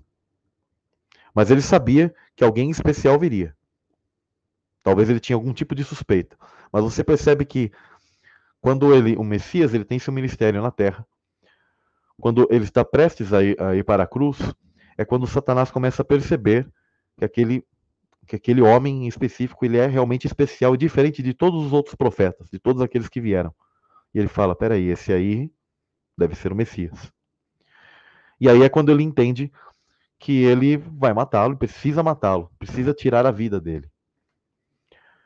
Mas Uh, segundo, por exemplo, o Evangelho de Nicodemos, o Apócrifo de Bartolomeu, e esses versos da Bíblia, principalmente do cânon, onde falam sobre Jesus e a ligação dele com a fundação do mundo, onde ele foi morto, né, ele, o cordeiro imolado, né, na, desde a fundação do mundo, na fundação do mundo, e as pessoas não compreendem isso e falam, ah, isso é um símbolo. É porque o ato do Messias aqui, ele, ele foi feito de uma maneira atemporal, fora do nosso tempo. E ele está completamente linkado. Por isso que Deus ele criou todo o estado humano. Quando Adão e Eva caíram, etc. Deus ele, ele já viajou no tempo, ele tem essa capacidade de saber o futuro, porque na verdade não é apenas de saber o futuro de a mente ir para frente, é porque na verdade ele anda pelo futuro. Ele está no passado, no presente e no futuro. Eu sei que é um pouco estranho falar isso, mas ele está além dessa, desse desenho aqui, ó. Vamos dizer que ele está ao redor de tudo isso aqui. E o Messias, o fluxo daquilo que ele fez, a morte dele na cruz, ela puff, viajou aqui para o início do tempo. Então, quando é dito lá em João 1, que fala sobre o Messias e a pré-existência dele, muito claro, e tem gente que nega a pré-existência dele. Eu farei um debate aqui no canal com alguém que nega a pré-existência do Messias. Eu acho triste isso, mas farei. Um, E quando a Bíblia fala do haja luz, aqui a ressurreição de Cristo, no atemporal e também aqui, ó, unindo os dois tempos. Isso é muito, muito interessante. E é interessante que os físicos, a ficção científica e coisas do tipo falam dessas coisas. E você poderia perguntar de onde esses caras eles tiraram essa ideia, né? Por que, que eles inventam essa questão de viagem no tempo? Mas na verdade a Bíblia já fala sobre isso, né? De viagem no tempo. Eu tenho uma playlist bem interessante aqui sobre o código 40, né? Eu, eu, creio que a maioria já assistiu, mas tem aquele que não assistiu. Procure lá na playlist Viagens no Tempo na Bíblia. O código 4, 40 e várias outras questões são mostradas e faladas ali, onde uh, tem, tem um livro apócrifo que fala sobre a viagem no tempo de um, de um jovem, né?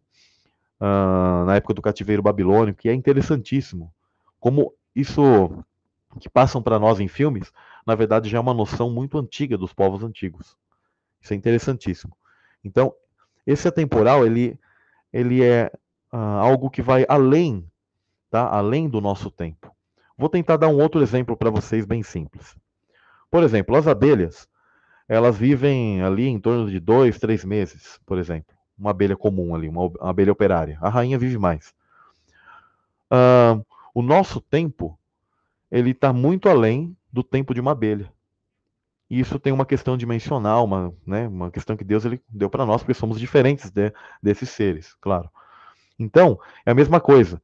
Deus, quando ele olha para nós e o nosso tempo, é completamente diferente. Então, ele viaja sobre esse tempo, ele trafega sobre isso. Então, a noção que Deus ele tem do futuro e do passado e do presente, na verdade é porque ele está nesses, ele está envolvendo, tudo isso está dentro dele. Deus ele criou o tempo, vocês estão compreendendo isso? Então, é, vai muito além. Por isso que a Bíblia diz que um, an, um dia né, do homem, ele é, é, é, Desculpa, mil anos do homem é como um dia divino, um dia para Deus. Um dia lá naquele atemporal dele. Então, olha como somos pequenos e minúsculos. Por isso que eu fico pensando, quando as pessoas falam sobre o dia do julgamento, né, aquilo que o pessoal chama de milênio, aquilo é um dia apenas para Deus e ainda se refere a uma, uma, dimensão diferente. Então, quando a Bíblia fala de dia do julgamento, não é um dia humano aqui do dia do julgamento. Esse dia dura um tempo lá, onde nós julgaremos os anjos, onde o livro de Enoque fala e Paulo confirma isso no cânon, né, no que temos de cânon, que nós julgaremos os anjos. Quando será isso? No período de Shabat, né, onde ah, nessa passagem, onde receberemos nossos tabernáculos, que será o descanso do Messias, Uh, um pouco antes ali é quando nós julgamos os anjos, tá? É dado as moradas, a autoridade, e é um dia de juízo, ou seja, dia do julgamento são mil anos humanos. Tá? Espero ter colocado algumas coisas aqui que venham, tenham dado um pouquinho de elucidação sobre isso. Então imagine o seu tempo em relação a um, um animalzinho que vive menos. Olha como você é mais, como você é superior àquilo que ele, que aquele animalzinho uh, tem capacidade, né? Então é a mesma coisa nós perante Deus. Então o tempo de Deus é muito maior. Então ele viaja nisso aqui. Né? Quando a Bíblia dá as profecias, não é porque Deus ele vê uma visão do futuro, é porque na verdade Deus ele está no futuro. Eu vou colocar um outro símbolo aqui interessante, que eu acho bacana, que eu até coloquei no Telegram esses dias. O símbolo do infinito, tá? O famoso oito deitado, né? Vou colocar aqui, ó. Se vocês analisarem isso aqui, pessoal, deixa eu ver se uma imagem maior aqui, aqui. Percebam que é uma intersecção aqui, né? Tipo um laço para um lado e um laço para o outro. Então imaginem que aqui, ó, nesse centro, ocorre a queda dos anjos. E aí, tem toda a história humana tal. E imaginem que todo esse retorno aqui, ó, vai ser o quê? O Armagedon. Tá? E agora esse outro laço, a história celestial, onde Deus está aqui e os anjos, né? E ele envia o Messias e tal, e aqui é o retorno do Messias. Então é a mesma coisa. O nosso tempo aqui ele vai ter uma intersecção com o tempo divino que está correndo. Claro que o tempo divino é superior a esse tempo que nós, que nós estamos vivendo, mas é como se fosse um encontro disso, tá? Uma intersecção de tempos. Não sei se vocês compreenderam. Tá? Deixa eu ver mais alguma coisa que o pessoal está falando, perguntando. O Eduardo colocou aqui: um ano é como um dia. Entendo que não é exatamente um dia, mas sim uma demonstração de proporção. Senão ele diria: um ano é um dia para o Senhor. Não, ele fala que um dia de Deus é como mil anos do homem. Ele dá uma comparação. E olha a comparação que forte. Mil anos humanos como um dia divino. Somos muito pequenos, né? Então ela tem, ela não coloca isso como algo abstrato. Ela coloca, a Bíblia coloca isso como algo realmente uh, verdadeiro, tá? Alguém comentou até faz, faz, fazer um vídeo falando sobre as crianças, né? Tem um bebê com síndrome rara, tem algo a ver com o céu? Ocorre o seguinte, pessoal: pessoas que têm crianças especiais, etc. Primeiro ponto que é, é importante vocês entenderem: quando a criança ela está sendo formada ali no ventre, que na verdade aquilo é uma instalação, tá? O espírito ele existe e aí, é, como um casulo, tá? Ele começa a adentrar ele começa a se uh, ser, uh, eu diria assim, como que uh, ele estivesse sendo impresso, tá? Como uma espécie de impressora 3D biológica. O útero ele é isso, uma impressora 3D biológica, onde há toda uma questão química e uma passagem do teu ser espiritual para essa dimensão, onde você vai ficar retido aqui. Então, nessa passagem, a criança, a partir dos 15 dias para frente, 15, 16 dias, ela começa a se desenvolver e Deus começa a trabalhar já com aquele ser, já no ventre da mãe. Por isso que o aborto, ele é um assassinato, é um pecado. E ali, a criança, o ser, ele já está sendo trabalhado. Se acontecer o caso de, de repente ele não nascer, ou algo do tipo, uh, a, a, a mulher dar à luz mesmo, tenha certeza que aquele ser está sendo avaliado. Tá? Ele já está sendo avaliado ali. Há pessoas que têm um tipo de lembrança desse momento. E eu já vi pessoas dizerem, eu creio, tá? Eu não creio que essas pessoas vieram a mentir e disseram a mesma mesma informação que quando elas têm um tipo de lembrança do ventre, elas eu já vi elas dizerem que falavam com, com Deus ou com, com algo que elas entendiam que era superior a elas, algo celestial, algo espiritual. É interessantíssimo. E elas têm um tipo de, de, de fala sobre a questão de estar ali, naquele lugar. que é o pouco que elas têm um tipo de lembrança. E é interessante que o líquido amniótico, uh, alguns dizem que a palavra amniótico viria de um outro tipo de raiz de, de, de palavra antiga, mas eu compreendo que tem a ver no, com o grego na questão de amnésia mesmo, tá? Eles tentam fugir disso, mas os antigos entendiam que o líquido amniótico ele faz realmente a questão da, do apagar da tua mente de uma maneira bioquímica. Bom, existe também a questão que você pode estudar, por exemplo, um HD e você submetê-lo a uma questão magnética e você pode apagar um HD, né? estragar a memória do HD. Ou uh, fazer com que o HD ele venha perder parte dessa, desse tipo de informação, informação, memória. Tá? Isso é interessante. E é o que nós passamos quando nós entramos aqui. Você é feito por uma frequência eletromagnética. Sempre falo isso. Olhe para a tua digital e comece a estudar frequências magnéticas. E você verá que a tua digital é uma frequência específica que você possui, você foi criado e feito de uma maneira única. E inserido nesse mundo de uma maneira única, através de um tipo de frequência que Deus ele deu a você. Então você é colocado. Então a criança ela já tem um tipo de interação. Agora, ocorre que, pelo pecado já edênico, e há um tipo de degradação genética, entre várias outras questões, daquilo que nós chamamos de doenças, enfermidades, etc. Essas coisas causam, muitas, muitas vezes, um tipo de, eu vou chamar de má instalação de um ser para esse lugar, por causa das questões do pecado, que afetam o que? A genética. Então, Muitas vezes as crianças podem nascer com algum tipo de problema, elas herdam várias coisas. Eu herdei problemas e coisas, por exemplo, dos meus pais, né? questões genéticas.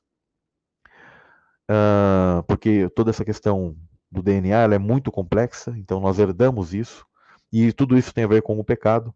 Então, por isso que existem várias questões, várias síndromes, várias, vários problemas que a pessoa ela pode desenvolver ali, beber, e as pessoas podem pensar, essa, essa pessoa então, será que ela não está escolhendo? O que está acontecendo com ela? Então, houve ali uma questão, fruto do, do próprio pecado, que a pessoa ali ela pode nascer com algum tipo de dificuldade, mas tenha certeza que a escolha dela já, já se iniciou ali no ventre e não sabemos até que ponto a mente daquela, daquele ser, mesmo que ele não tenha aquele funcionamento, aquela interação tão grande conosco no dia a dia, mas tenha certeza que de alguma maneira Deus está trabalhando com aquela pessoa. Tenha certeza disso. E é interessante que animais que eles são sensíveis para o mundo espiritual, os animais eles são sensores naturais espirituais que Deus ele permitiu e colocou aqui para nós, para nos ajudar a ter um tipo de interação e, e seremos sensíveis tá? A, a, em, em relação às coisas desse mundo e também do mundo espiritual. Perceba que eles não têm um tipo de questão moral para responder.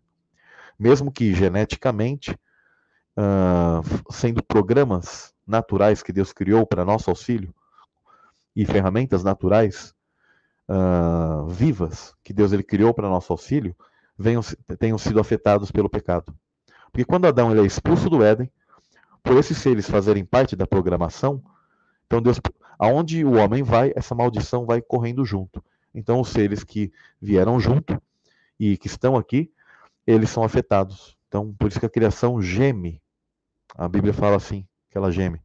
Mas o ponto é que todas essas crianças e essas pessoas, elas têm um tipo de interação e não creia que ela está isenta de, de noção total. E os animais, muitas vezes, eles conseguem despertar uh, interações ou sensações dessas pessoas, porque talvez uh, dentro do nosso da questão do pecado, da genética ali, da síndrome, daquele problema que, que a pessoa ela foi afetada, ela aparentemente não tem uma interação completa, mas tenha certeza que, que sim, existe um nível e que Deus ele vai levar tudo isso em conta. Tudo isso. E com certeza, uh, essas pessoas eu entendo que, quando a Escritura ela fala que nós devemos ser como as, sermos como as crianças, né? pois dela, delas é o reino dos céus, eu creio que a, a chance e o nível de salvação dessas pessoas, eu creio que ele é grandíssimo, é muito grande ou máximo. Tá? E eu creio que aquilo é um trabalhar de Deus aos pais, aos responsáveis, às pessoas que estão cuidando. Porque há coisas que são para a glória dele, nós não entendemos. E aquele nível de cuidado e paciência que você tem, com certeza, obviamente, Deus está avaliando e abençoando a sua vida. E talvez quando estivermos lá, teremos uma noção muito maior disso. E aí você vai se deparar e falar assim: Uau, tudo isso aqui foi para a glória dele. Foi perguntado ao Messias se um cego, uh, quem pecou? Se os pais ou ele? E a questão é que nós, mesmo que somos seres pré-existentes, não quer dizer que, com o erro que nós tivemos, que aí você nasce com uma espécie de karma, igual os reencar é, reencarnacionistas dizem. Não. Porque todos nascem, nascemos aqui zerados. Agora, ocorre que ele diz que nem ele e nem os pais. E também não tem esse negócio que ah, o pai e a mãe pecou, então o filho acaba levando levando a culpa, não. Ou o resultado disso. Nós herdamos sim a natureza de pecado de Adão e Eva, mas moralmente nós não respondemos por Adão. E isso é o que as igrejas, a igreja católica, a igreja cristã, etc., ensinam de maneira equivocada. Falar, ah, você nasce aqui, e num mundo de pecado por causa de Adão e Eva e você herdou por, culpa de Adão e Eva. Não, você não é do pecado moral de Adão e Eva. Nós herdamos a natureza de pecado da queda de Adão e Eva. Só que a questão moral você está respondendo porque é algo seu, específico seu, que você foi destituído da glória de Deus. E não porque Adão e Eva pecou, Deus não faz isso. Isso não é bíblico. Né? E o Messias ele disse: há coisas que são para glória. Então, às vezes a pessoa ela nasce cega, então Deus eu entendo que ele tudo ele reverte para o bem, ele toma proveito daquilo que ocorreu tá? No, no, na queda do homem e a degradação genética que nós temos. Então o cara vai lá e nasce cego. Ele vai usar aquilo para a glória dele, por incrível que pareça. E por mais que alguns entendam, nossa, mas isso não é ruim, injusto. Olha, esse mundo ele passa. As coisas de lá, elas são eternas. E lá saberemos a diferença do galardão ou da, do, do, da, do avaliar e do julgamento de Deus de uma pessoa que teve muitas dificuldades nesse mundo, no, naquilo que vai reverberar e ecoar para sempre na eternidade. Então, tenha certeza disso que você que tem uma criança especial, algo do tipo, que ela é especial mesmo, especial para Deus e que lá, que é eterno, vai ser muito diferente. E faça a sua parte aqui.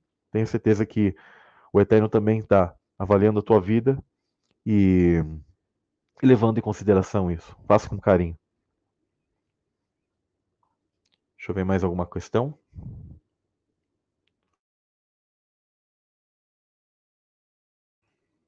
Alguém perguntou aqui, Samuel, no céu a vida será muito simples? Não sei o que a gente chama de simples, né? As coisas talvez que são simples lá são super complexas para nós aqui, né? Eu lembro que o Messias ele disse: "Olha, se falando das coisas da terra que vocês têm dificuldade, imagina se eu falar das celestiais". Então, se o mestre disse isso, eu não creio que talvez sejam coisas simples para nós aqui. Eu creio que são complexas, mas o complexo de lá, né? É, o simples de lá é complexo para nós aqui. Mas assim, coisas que nós temos aqui como sombras, como interagir, trabalhar, aprender, uh, conversar, falar, se sentir bem, descansar, várias coisas. Eu creio que nós sentiremos, teremos, teremos lá. Eu percebo que é isso que a Bíblia ela, ela promete, é isso que pessoas que tiveram visões e revelações de Deus também dizem. E tenho certeza que nós nos alimentaremos. Eu já vi pastores quando falam assim: ah, quando Jesus diz que uh, se sentará conosco e tal, isso é só um símbolo.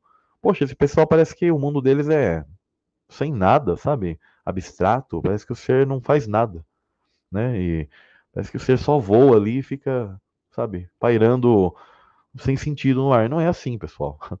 Tem trabalhos, nós aprenderemos, haverá governo sobre outros, mestres, nós, nós aprenderemos muitas coisas, os que são maiores ensinarão coisas, e sempre haverá um crescimento, algo, algo lindo, ah, os mistérios de Deus. Né? Uh, agora, o que ele quer é que esse mundo, ele é o que? Uma avaliação para que a queda, a rebeldia dos filhos de Deus nunca mais ocorra. É esse o sentido da vida. Para que nunca mais isso venha a ocorrer. Entendeu? Vamos ver alguma outra coisa que o pessoal colocou aí. Samuel, os sonhos se passam no mundo espiritual? Explique a respeito, pois a Bíblia fala muito a respeito do sonho. Sim, os sonhos eles são, naquele momento, o teu espírito ele está sendo energizado ou reenergizado. Porque em realidade, esse é, o, esse é o, intuito de dormir, né? O nosso corpo ele é limitado, então ele passa por um tipo de recarregamento, né?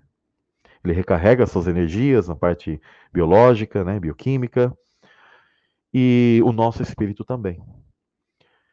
E nesse momento, por termos nosso ser recarregado, é mais fácil que nós tenhamos um tipo de interação com esse mundo espiritual. E é por isso que muitas pessoas o, os sonhos, eles mexem muito com esse mundo que para nós parece abstrato ou sem sentido.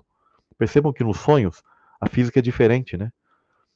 Existem como se fossem realidades diferentes ou paralelas de coisas que se misturam com aquilo que nós vimos, com coisas que não vimos ou aparentemente não vimos, com memórias do nosso dia ou, ou memórias inclusive genéticas antigas de até de antepassados e de coisas inclusive também espirituais.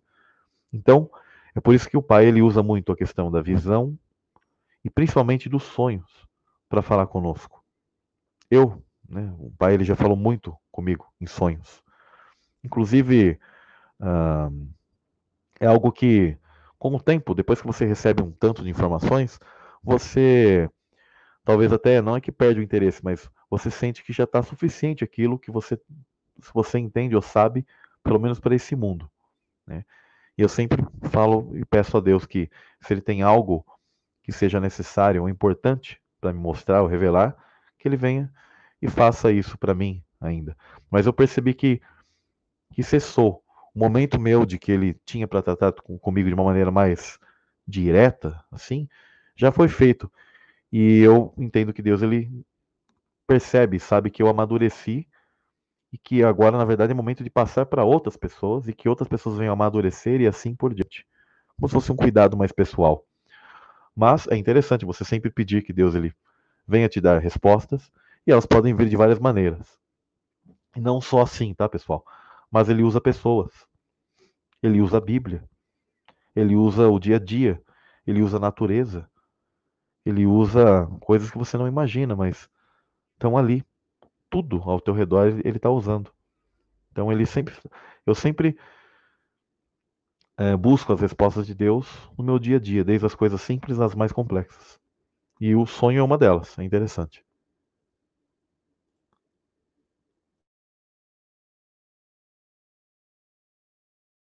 Mais alguma coisa, pessoal?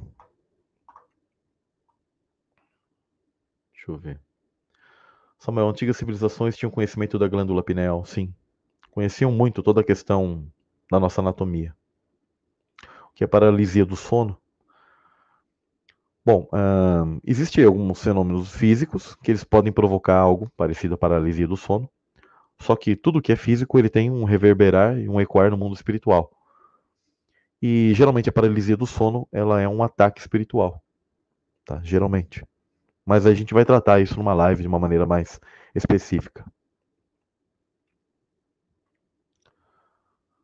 Uh, mais alguma coisa, pessoal? Aqui o pessoal deixou bastante coisas, né? Galardão. O que é galardão? Eu entendo que é uma, uma recompensa por que Deus é tão misericordioso que ele te dá algo mediante aquilo que você fez. Tá? Você se torna digno de, de ganhar, de receber algo. E isso é muito bom. Né? Olha a misericórdia de Deus conosco. Mas a gente pode falar um dia mais detalhadamente sobre isso. Fale sobre o Sol Negro.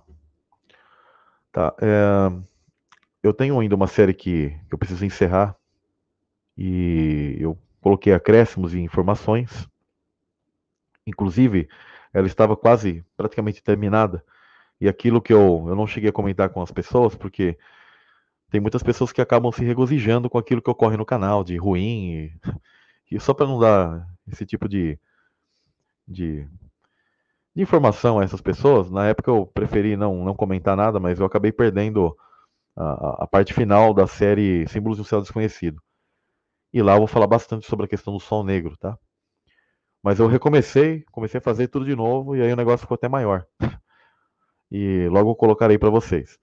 Mas aí eu vou falar mais sobre o Sol Negro. O Sol Negro, em realidade, ele é Saturno, tá? A estrela errante de Satanás, que se torna esse Sol Negro, adorado pelos antigos, que eles entendem que ele retornará. Seria, seria justamente esse retorno naquilo que nós entendemos como a soltura de Satanás. Aí tem pessoas que falam, mas Satanás não está preso agora, porque o pessoal geralmente apregoa que Satanás ele será preso antes de um tipo de milênio final. Não. Esse milênio, esse dia temporal, uh, já está ocorrendo, já ocorreu. E no mundo espiritual, Satanás ele já está preso. Ou você acha que Satanás está passeando agora? E existem, interessante que isso não é algo que eu inventei, ou milenistas inventaram, por exemplo, mas é algo que os livros apócrifos também já mostram isso. E que a Bíblia já mostra isso. Só que é um pouco mal interpretado né, pelas pessoas. Então Satanás ele está preso, mas a sua soltura será entendido como o retorno final dele por um tempo uh, muito em breve, né? Que eu creio que nós viveremos, mas será apenas para que ele venha reunir as nações para o conflito final, onde Jesus dará o, o a estocada final, né? Virá com seu cetro de vitória e virá buscar aos seus para levar para a nova terra e novos céus. E Satanás tentará invadir ele observará essas dimensões abertas, tenta, tentará inclusive invadir a Cidade Santa e e aí ele será eliminado para sempre. Vamos ver mais alguma coisa. Já são 20. Às 11 horas eu vou encerrar a live, tá, pessoal? Para não ficar muito tarde. Mas a live, o, o reinício aí do canal vai ser sexta-feira agora, tá?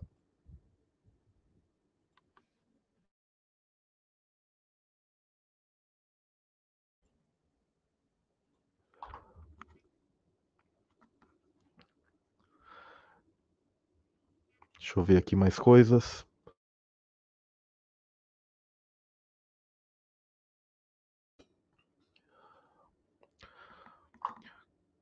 Deixa eu ver uma coisa. Qual é a diferença dos irmãos que, que virão a esse mundo antes, depois de Cristo? Qual é a diferença da prova tem a ver com fé? Não sei se eu entendi muito bem a pergunta, mas você diz assim: as pessoas que vieram antes de Cristo, qual seria a diferença delas, de alguma maneira, para que elas tenham vindo antes do ministério de Cristo ter se manifesto aqui no mundo em carne? Seria isso, né? E por que nós viemos depois que ele já se manifestou em carne? Bom, eu entendo que o tempo que Deus ele usou a lei mosaica, que é uma sombra da lei divina, mas você percebe que a lei mosaica ela tinha leis bem rígidas e, e duras. Eu compreendo que aquilo ocorreu porque aquelas pessoas que nasceram antes de Cristo e, e se viram, uh, ficaram ali uh, submissas a esse tipo de lei mosaica, eu entendo que elas eram muito duras, muito duras de coração. Pensa no pessoal duro, incrédulo e rebelde, em que Deus fazia as coisas para os caras e milagres e coisas incríveis, eles iam lá e ficavam adorando o bezerro de ouro e etc voltavam para as práticas dos pagãos, etc., muito rebeldes, o povo, o povo israelita em específico. Então eu entendo que eles tinham um tipo de forma que Deus ele quis tratá-los com essa, dessa forma neste mundo, uma disciplina específica e um tipo de, de exigências específicas a, esse, a essas pessoas. Nós, daquilo que o pessoal chama de período da graça, mas na verdade a graça sempre existiu, desde Adão. Isso é uma lenda que inventaram no cristianismo, que estamos vivendo o período da graça, né? E não, é, não existe isso, que agora é mais fácil. Na verdade, é a mesma coisa. A, a lei do, do Pai, ela ainda é vigente. Só que estamos em um contexto um pouco diferente, onde a maioria das profecias foram realizadas, o Messias veio já aqui neste mundo temporal, e agora estamos muito vivendo um, um momento em que eu creio que Deus ele fará um teste final. Nós, sendo uma geração final, temos a diferença de que uh, perceba que as pessoas de agora, as pessoas de antes, elas não eram ateístas. E hoje o povo é muito, muito incrédulo, tá? Muito incrédulo. Eles têm muita dúvida do Pai. E eu creio que Deus ele permitiu que nós viéssemos em um mundo onde o conhecimento ele tem sido resgatado, porque as profecias disseram isso onde o conhecimento se multiplicaria e tal, para facilitar, inclusive, para nós. Só que, da mesma maneira que isso é facilitado, nós estamos num mundo que está se corrompendo e se degenerando e entrando numa época e um desafio final. Se formos essa última geração e da marca da besta, ela tem um sentido de, da mesma maneira que isso foi facilitado para nós, só que é exigido e será exigido para nós um teste final de fidelidade de quem somos. Se nós vamos uh, nos nos abrir né, e ceder ao sistema maligno ou não. Lembrem que, lembre-se que o sistema da besta ele tem um desenvolvimento também ao longo da história humana. Um exemplo que antigamente a Igreja Católica excomungava pessoas e essas pessoas não poderiam, por exemplo, comprar e vender. Já pararam para pensar isso? Isso é uma forma do sistema maligno também agir, do sistema da besta. Agora, isso não quer dizer que aquilo foi a marca da besta final e que o apocalipse já passou. Não. Haverá uma marca final para o nosso tempo e um desafio final mediante a um, a, a um teste de fé. Se somos essa última geração, é porque tudo está afunilando para agora e, e Deus ele requer algo específico de nós. Então tenho certeza que tudo tem seu, seu porquê. Um povo muito rebelde no passado e um povo muito incrédulo no futuro que somos nós, ou a maioria das pessoas.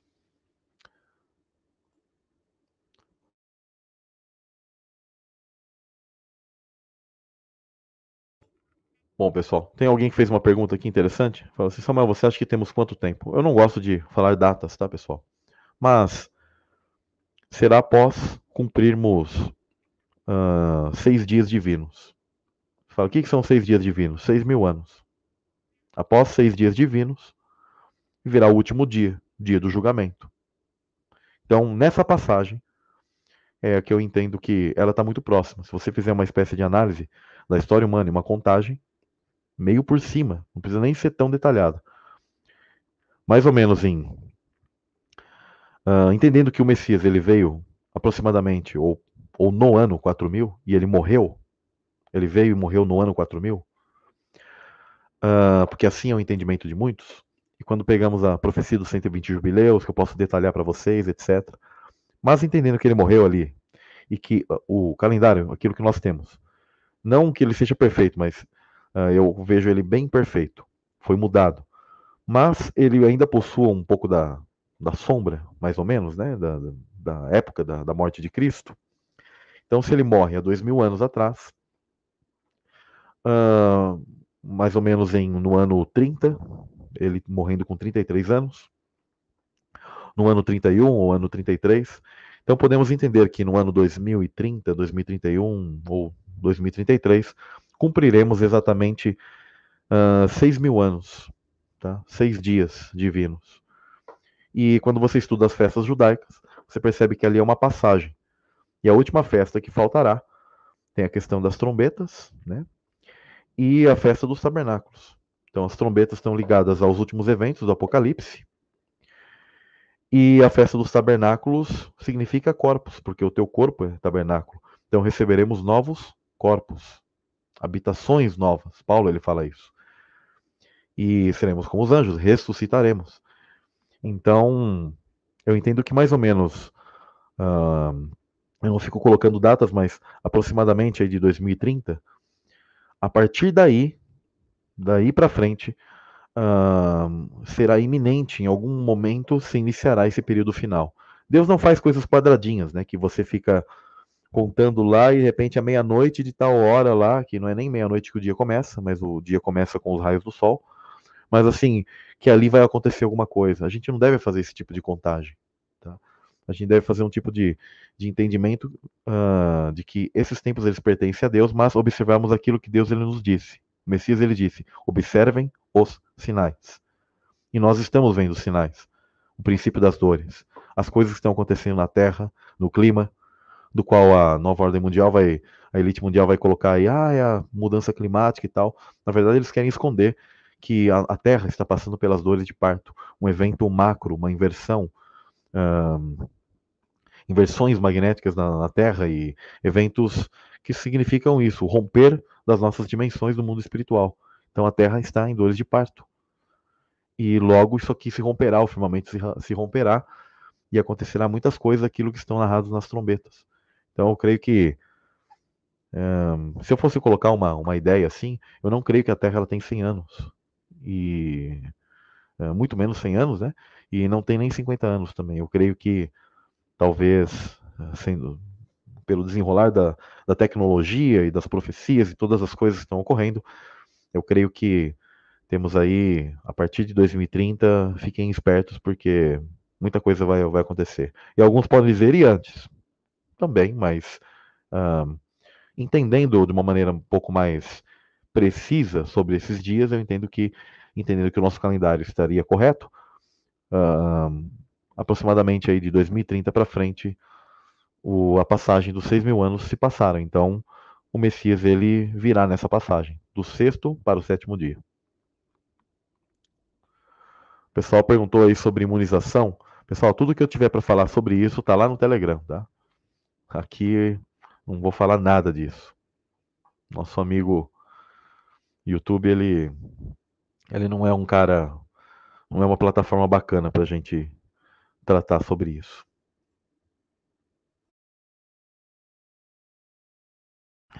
Bom, pessoal, fazia tempo que não conversava com vocês, foi muito bom. E depois eu vou estar lendo o chat, tá? Para anotar algumas coisas, talvez vou respondendo ali no, no, no Telegram. Mas sexta-feira, então combinado com vocês, uma super live falando sobre vários assuntos interessantíssimos. onde vai estar também o meu irmão Maurício Zimmermann, onde ele já lidou também com o mundo da música. E a gente tem um projeto aí também de fazer uma banda ou algo do tipo, com outros irmãos. Eu vi até, parece que eu já vi uns irmãos que estão aqui, que fazem parte do nosso projeto aí. E eu aguardo vocês. E muito bom estar com vocês. Eu vou colocar, tá? Perguntaram aqui qual é o Telegram. Vou colocar depois o link do Telegram desse canal. Me respondam aquilo que eu perguntei no início da live, tá, pessoal? Se vocês acham bacana ou se vocês acham que aquilo não é legal, tá? Se, se, eu, se eu, deixar, por exemplo, quem, quem, deseja fazer um tipo de oferta ou algo que isso auxilia a vida na, na dificuldade que nós estamos tendo hoje. Estou né? iniciando, orem pela minha vida. A maior ajuda e oferta que vocês podem dar para a minha vida é a oração.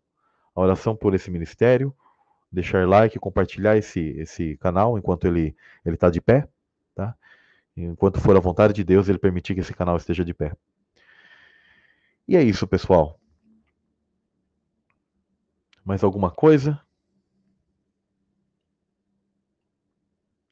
Sim, se aqueles dias não fossem abreviados, nenhuma carne se salvaria. Sim, tá? isso é bíblico. Frequência Schumann. Ressonância Schumann.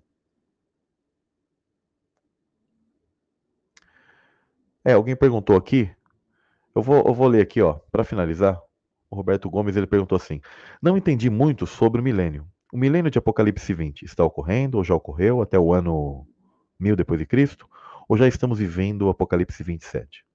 Então, vou ler aqui rapidamente, irmão, Apocalipse 20 para você compreender uma coisa bem interessante.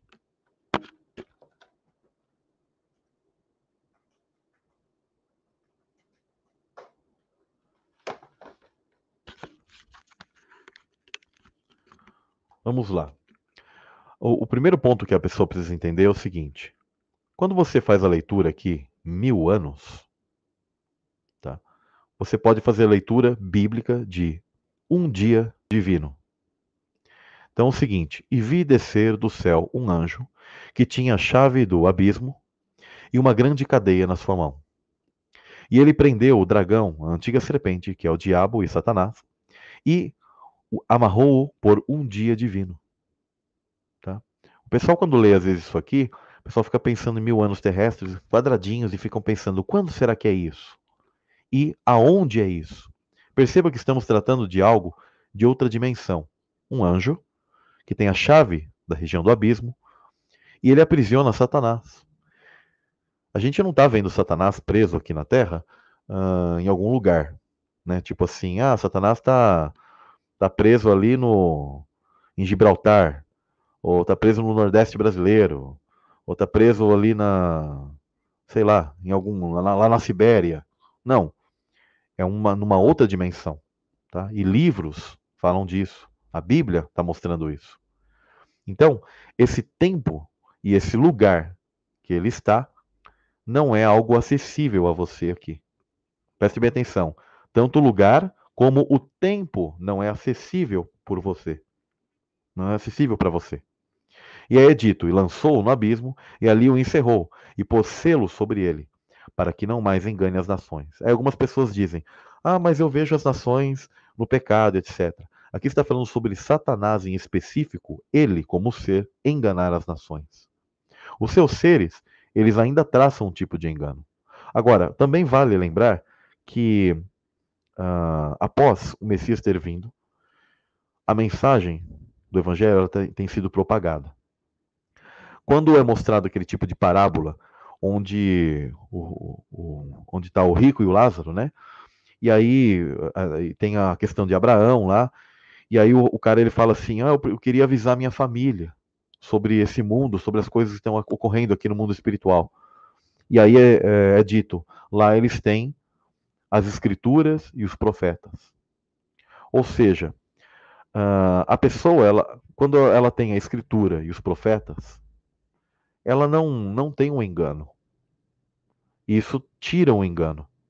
Então, quando a partir do que o Messias ele veio, o engano de Satanás ele foi completamente limitado. Ele ainda tem limites. Só que existe uma atuação. Por quê? Porque nós estamos em teste. E a figura de Satanás em si, ele enganando, é muito diferente, muito mais potente do que demônios interdimensionais que tentam traçar um engano. Um pai de santo ele só se engana em relação à sua religião se ele, sinceramente, fazer, fizer vista grossa para as questões. Porque quando, se ele lê a escritura e ele começa a analisar aquilo que aquela entidade fica pedindo em troca, né, fica falando com ele, pedindo e tal, ele vai começar a analisar que aquilo não é algo comum e natural, mas uma espécie de interação do qual Jesus, o Messias, né, e as escrituras deixaram claro que aquilo não é bom. Né? Eu já conversei com pessoas que, que lidam com esse tipo de coisa e, no fundo, elas sempre souberam que aquilo não era natural e bom, que ela não estava lidando com algo uh, correto. Elas sabiam que aquilo uh, tem um tipo de barganha, tá? E que aquilo se trata de seres malignos. Mas elas se acostumam com esse tipo de lidar, então ela começa a fazer vista grossa e achar que aquilo é, é bom. Mas o engano de Satanás em, em, si, ele virá com toda a força quando ele for solto. Por isso que a Escritura fala que ele virá com sinais e prodígios, com coisas incríveis que as pessoas ficarão assim maravilhadas e poderão. É, aí sim elas serão enganadas. Hoje, o nível, você só é enganado mediante a você fazer vista grossa ao conhecimento que você tem. Tá? Porque todo mundo sabe suficientemente de que Deus ele é real, tá? e que nós precisamos praticar o bem ao nosso irmão. Bom, a questão é o seguinte, e aí diz: para que não mais engane as nações, até que mil anos ou esse dia divino se acabe.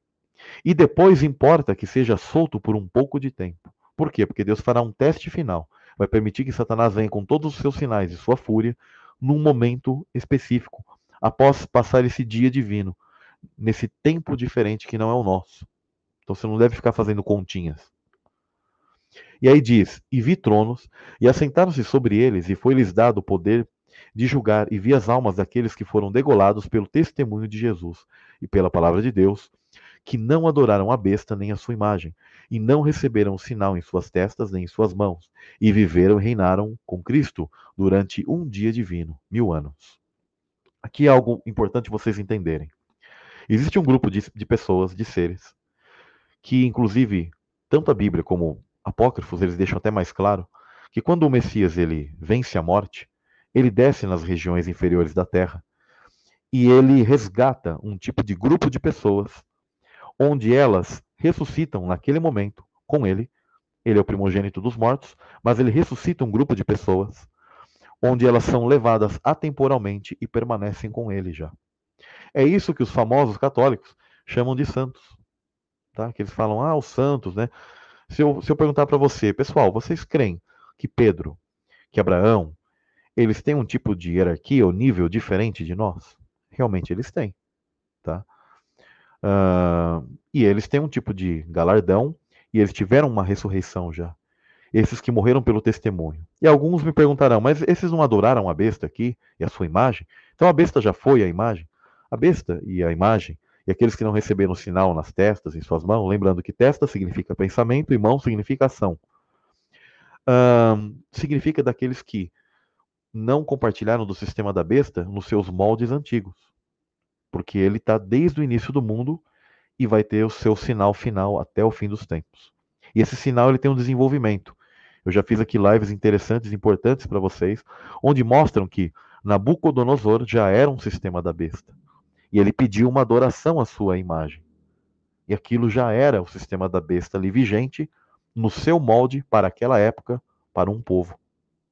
Na época de Roma, Nero e o sistema da Igreja Católica, profana e etc., também é um outro sistema e um desenvolvimento disso. E tudo isso continua para o nosso tempo. Então, quando Jesus ele veio, já tem um grupo de pessoas que ressuscitaram com ele. E os demais? Esses, pessoal, são aqueles que a Bíblia fala que dormem e que ressuscitarão na volta dele. Porque se todos já tivessem com ele, quando ele voltasse, não, não teria ninguém para ressuscitar. Perceberam? Ou seja, a maioria dos seres ressuscitará na volta dele. Agora, ele levou um grupo. Quando você faz estudo do Apocalipse, você percebe que é dado um número que ele representa e ele é chamado de 144 mil. A maioria das religiões hoje estão esperando esses 144 mil se cumprirem, sendo que, na verdade, eles já se cumpriram naquele tempo. São os mártires uh, dos grandes profetas e heróis da fé, mais os apóstolos e discípulos, e aqueles 70 que foram enviados, é, é esse pessoal daquela época. Quando o Messias ele, ele ressuscita, são, são, são primícias que ele leva. É interessante que quando você analisa toda a ressurreição como uma colheita, você percebe que pela festa judaica, primeiro é dado primícias, ou seja, um grupo ali é levado primeiro, é colhido primeiro, mas a maioria do outro grupo vai ser colhido só no final da, da estação específica. Que somos o quê? Todos nós. Então, esse povo já foi levado, esse pessoal já foi levado. E eles reinam com Cristo atemporalmente. Está entendendo? É assim que se entende esse texto. Aí tudo fica bem claro. E aí diz, ó, olha só o nosso grupo aqui, ó. Mas os outros mortos não reviveram, ou seja, não voltaram a viver, até que esse dia divino, os mil anos, se acabaram. Esta é a primeira ressurreição. Está compreendendo? A primeira ressurreição, ela termina quando o Messias voltar e todo o resto do grupo, toda a colheita, todo o trigo for levado com o Messias. Só que a maioria o que? Aguarda e espera.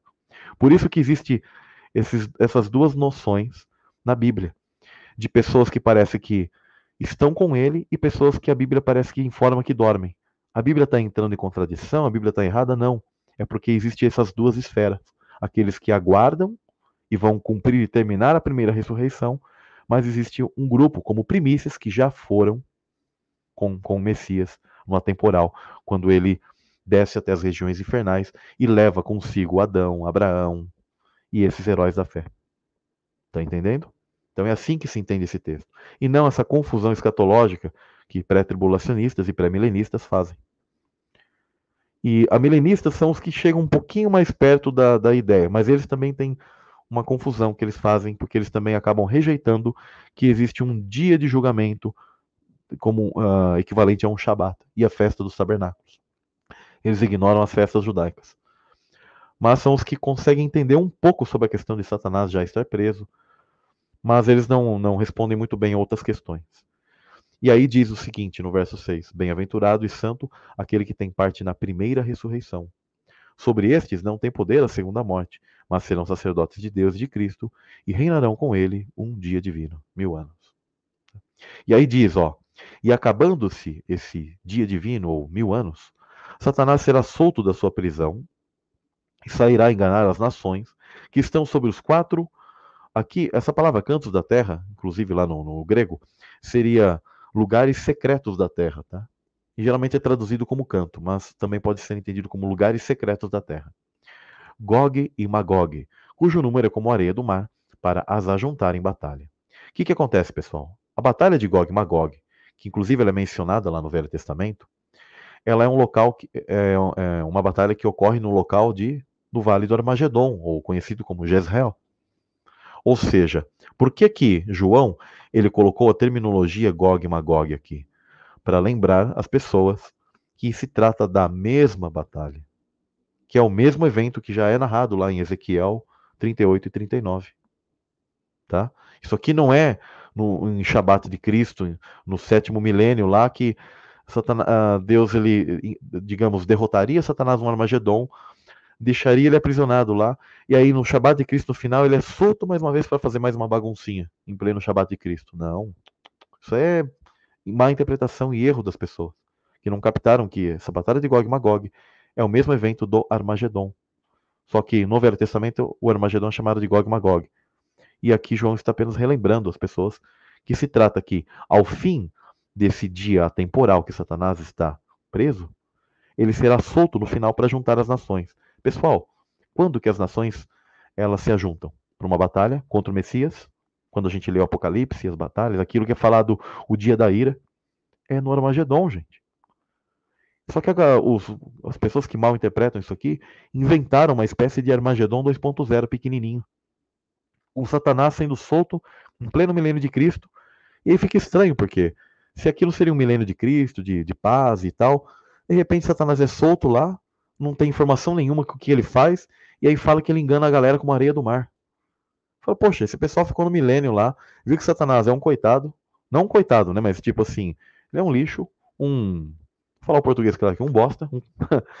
e ele de repente é solto lá e todo mundo, ah, vamos acompanhá-lo contra, contra o Messias aqui. Não é assim, pessoal. Isso é, isso é doideira escatológica que foi criada e apregoada na maioria das igrejas hoje.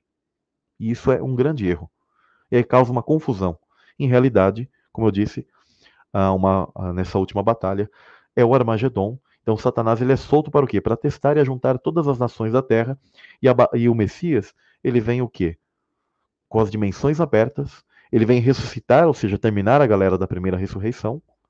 Já vem com aqueles que reinam com ele atemporalmente, aquilo que eu já falei, que são 144 mil, que a Bíblia chama de primícias. Ele vai juntar todos estes e vai enfrentar pela última vez Satanás e vai acabar com ele para sempre. Onde as dimensões estão abertas e a nova terra já está ali para que nós sejamos levados. E nessa nova terra é onde a nova Jerusalém desce. Então, com certeza, ela estará lá no ar, flutuando na vinda do Messias. E aí, Satanás tentará invadir essa dimensão, enfrentar o Messias e invadir essa dimensão, com todas as nações reunidas aqui e os demônios e os seres, porque o abismo já, já, já, já se abriu e tal, e esses demônios estarão também nas dimensões espirituais. Será uma espécie de reedição da batalha dos anjos que ocorreu lá no início dos tempos, só que agora no fim dos tempos, para acabar com tudo. Já com todos escolhidos, aqueles que passaram por toda a vida humana aqui e traçaram já sua escolha, então já, já ressuscitaram. É a separação do joio e do trigo para sempre, para nunca mais haver batalha. Ao melhor estilo Vingadores Ultimato, onde todas as dimensões se abrem ali e seres de todos os tempos se encontram numa batalha final. É isso. Aqueles caras, eles não inventaram, eles não são inteligentes. Eles pegaram aquilo que a Bíblia já mostra. Os ocultistas, ou esses caras que inventam isso, que na verdade dizem que que criam esses filmes, na verdade, eles conhecem toda essa questão, todo esse cronograma, eles conhecem tudo isso. E por isso que eles colocam em filmes. Cospem, cospem na cara do povo, mas o povo nem percebe. E olha só que interessante. E subiram sobre a largura da terra, e cercaram o arraial dos santos e a cidade amada. E de Deus desceu fogo do céu e os devorou. Isso aqui é a batalha do Armagedon. E aí é dito: e o diabo que os enganava foi lançado num lago de fogo e enxofre, onde estão a besta e o falso profeta, e de dia e de noite serão atormentados para todo sempre. Aí algumas pessoas até falam assim, mas a besta e o falso profeta uh, já não estavam aqui? Sim, porque eles são lançados no mesmo local, e agora a Bíblia está dando ênfase no desfecho final do diabo, de Satanás. Que ele vai ser uh, colocado no mesmo lugar onde a besta e o falso profeta também já tinham sido lançados. Né? O diabo terá o seu fim, acho que será o último a ser eliminado ali, sabe? para que todos, todos observem ele sendo eliminado por último. E olha que interessante. Vi um grande trono branco, porque isso aqui é o dia do juízo, gente. E o que estava sentado sobre ele, de cuja presença fugiu a terra e o céu, ou seja, essas dimensões aqui serão desfeitas completamente. E não se achou lugar para eles, ou seja, para a terra e o céu. E aí diz: E vi os mortos, grandes e pequenos, que estavam diante de Deus, e abriram-se os livros. E abriu-se outro livro, que é o da vida e os mortos foram julgados pelas coisas que estavam escritas no livro segundo as suas obras. Todos ali. Tu, acabou tudo. É ali o momento. Na, na passagem desse sexto para o sétimo dia, se inicia um dia de julgamento.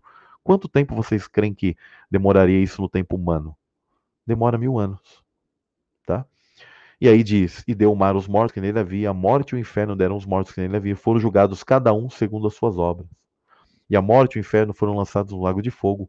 Esta é a segunda morte e aquele que não foi achado, escrito no livro da vida, foi lançado no lago de fogo. E olha que interessante aqui no Apocalipse 21. E viu um novo céu e uma nova terra, porque já o primeiro céu e a primeira terra passaram e o mar já não existe.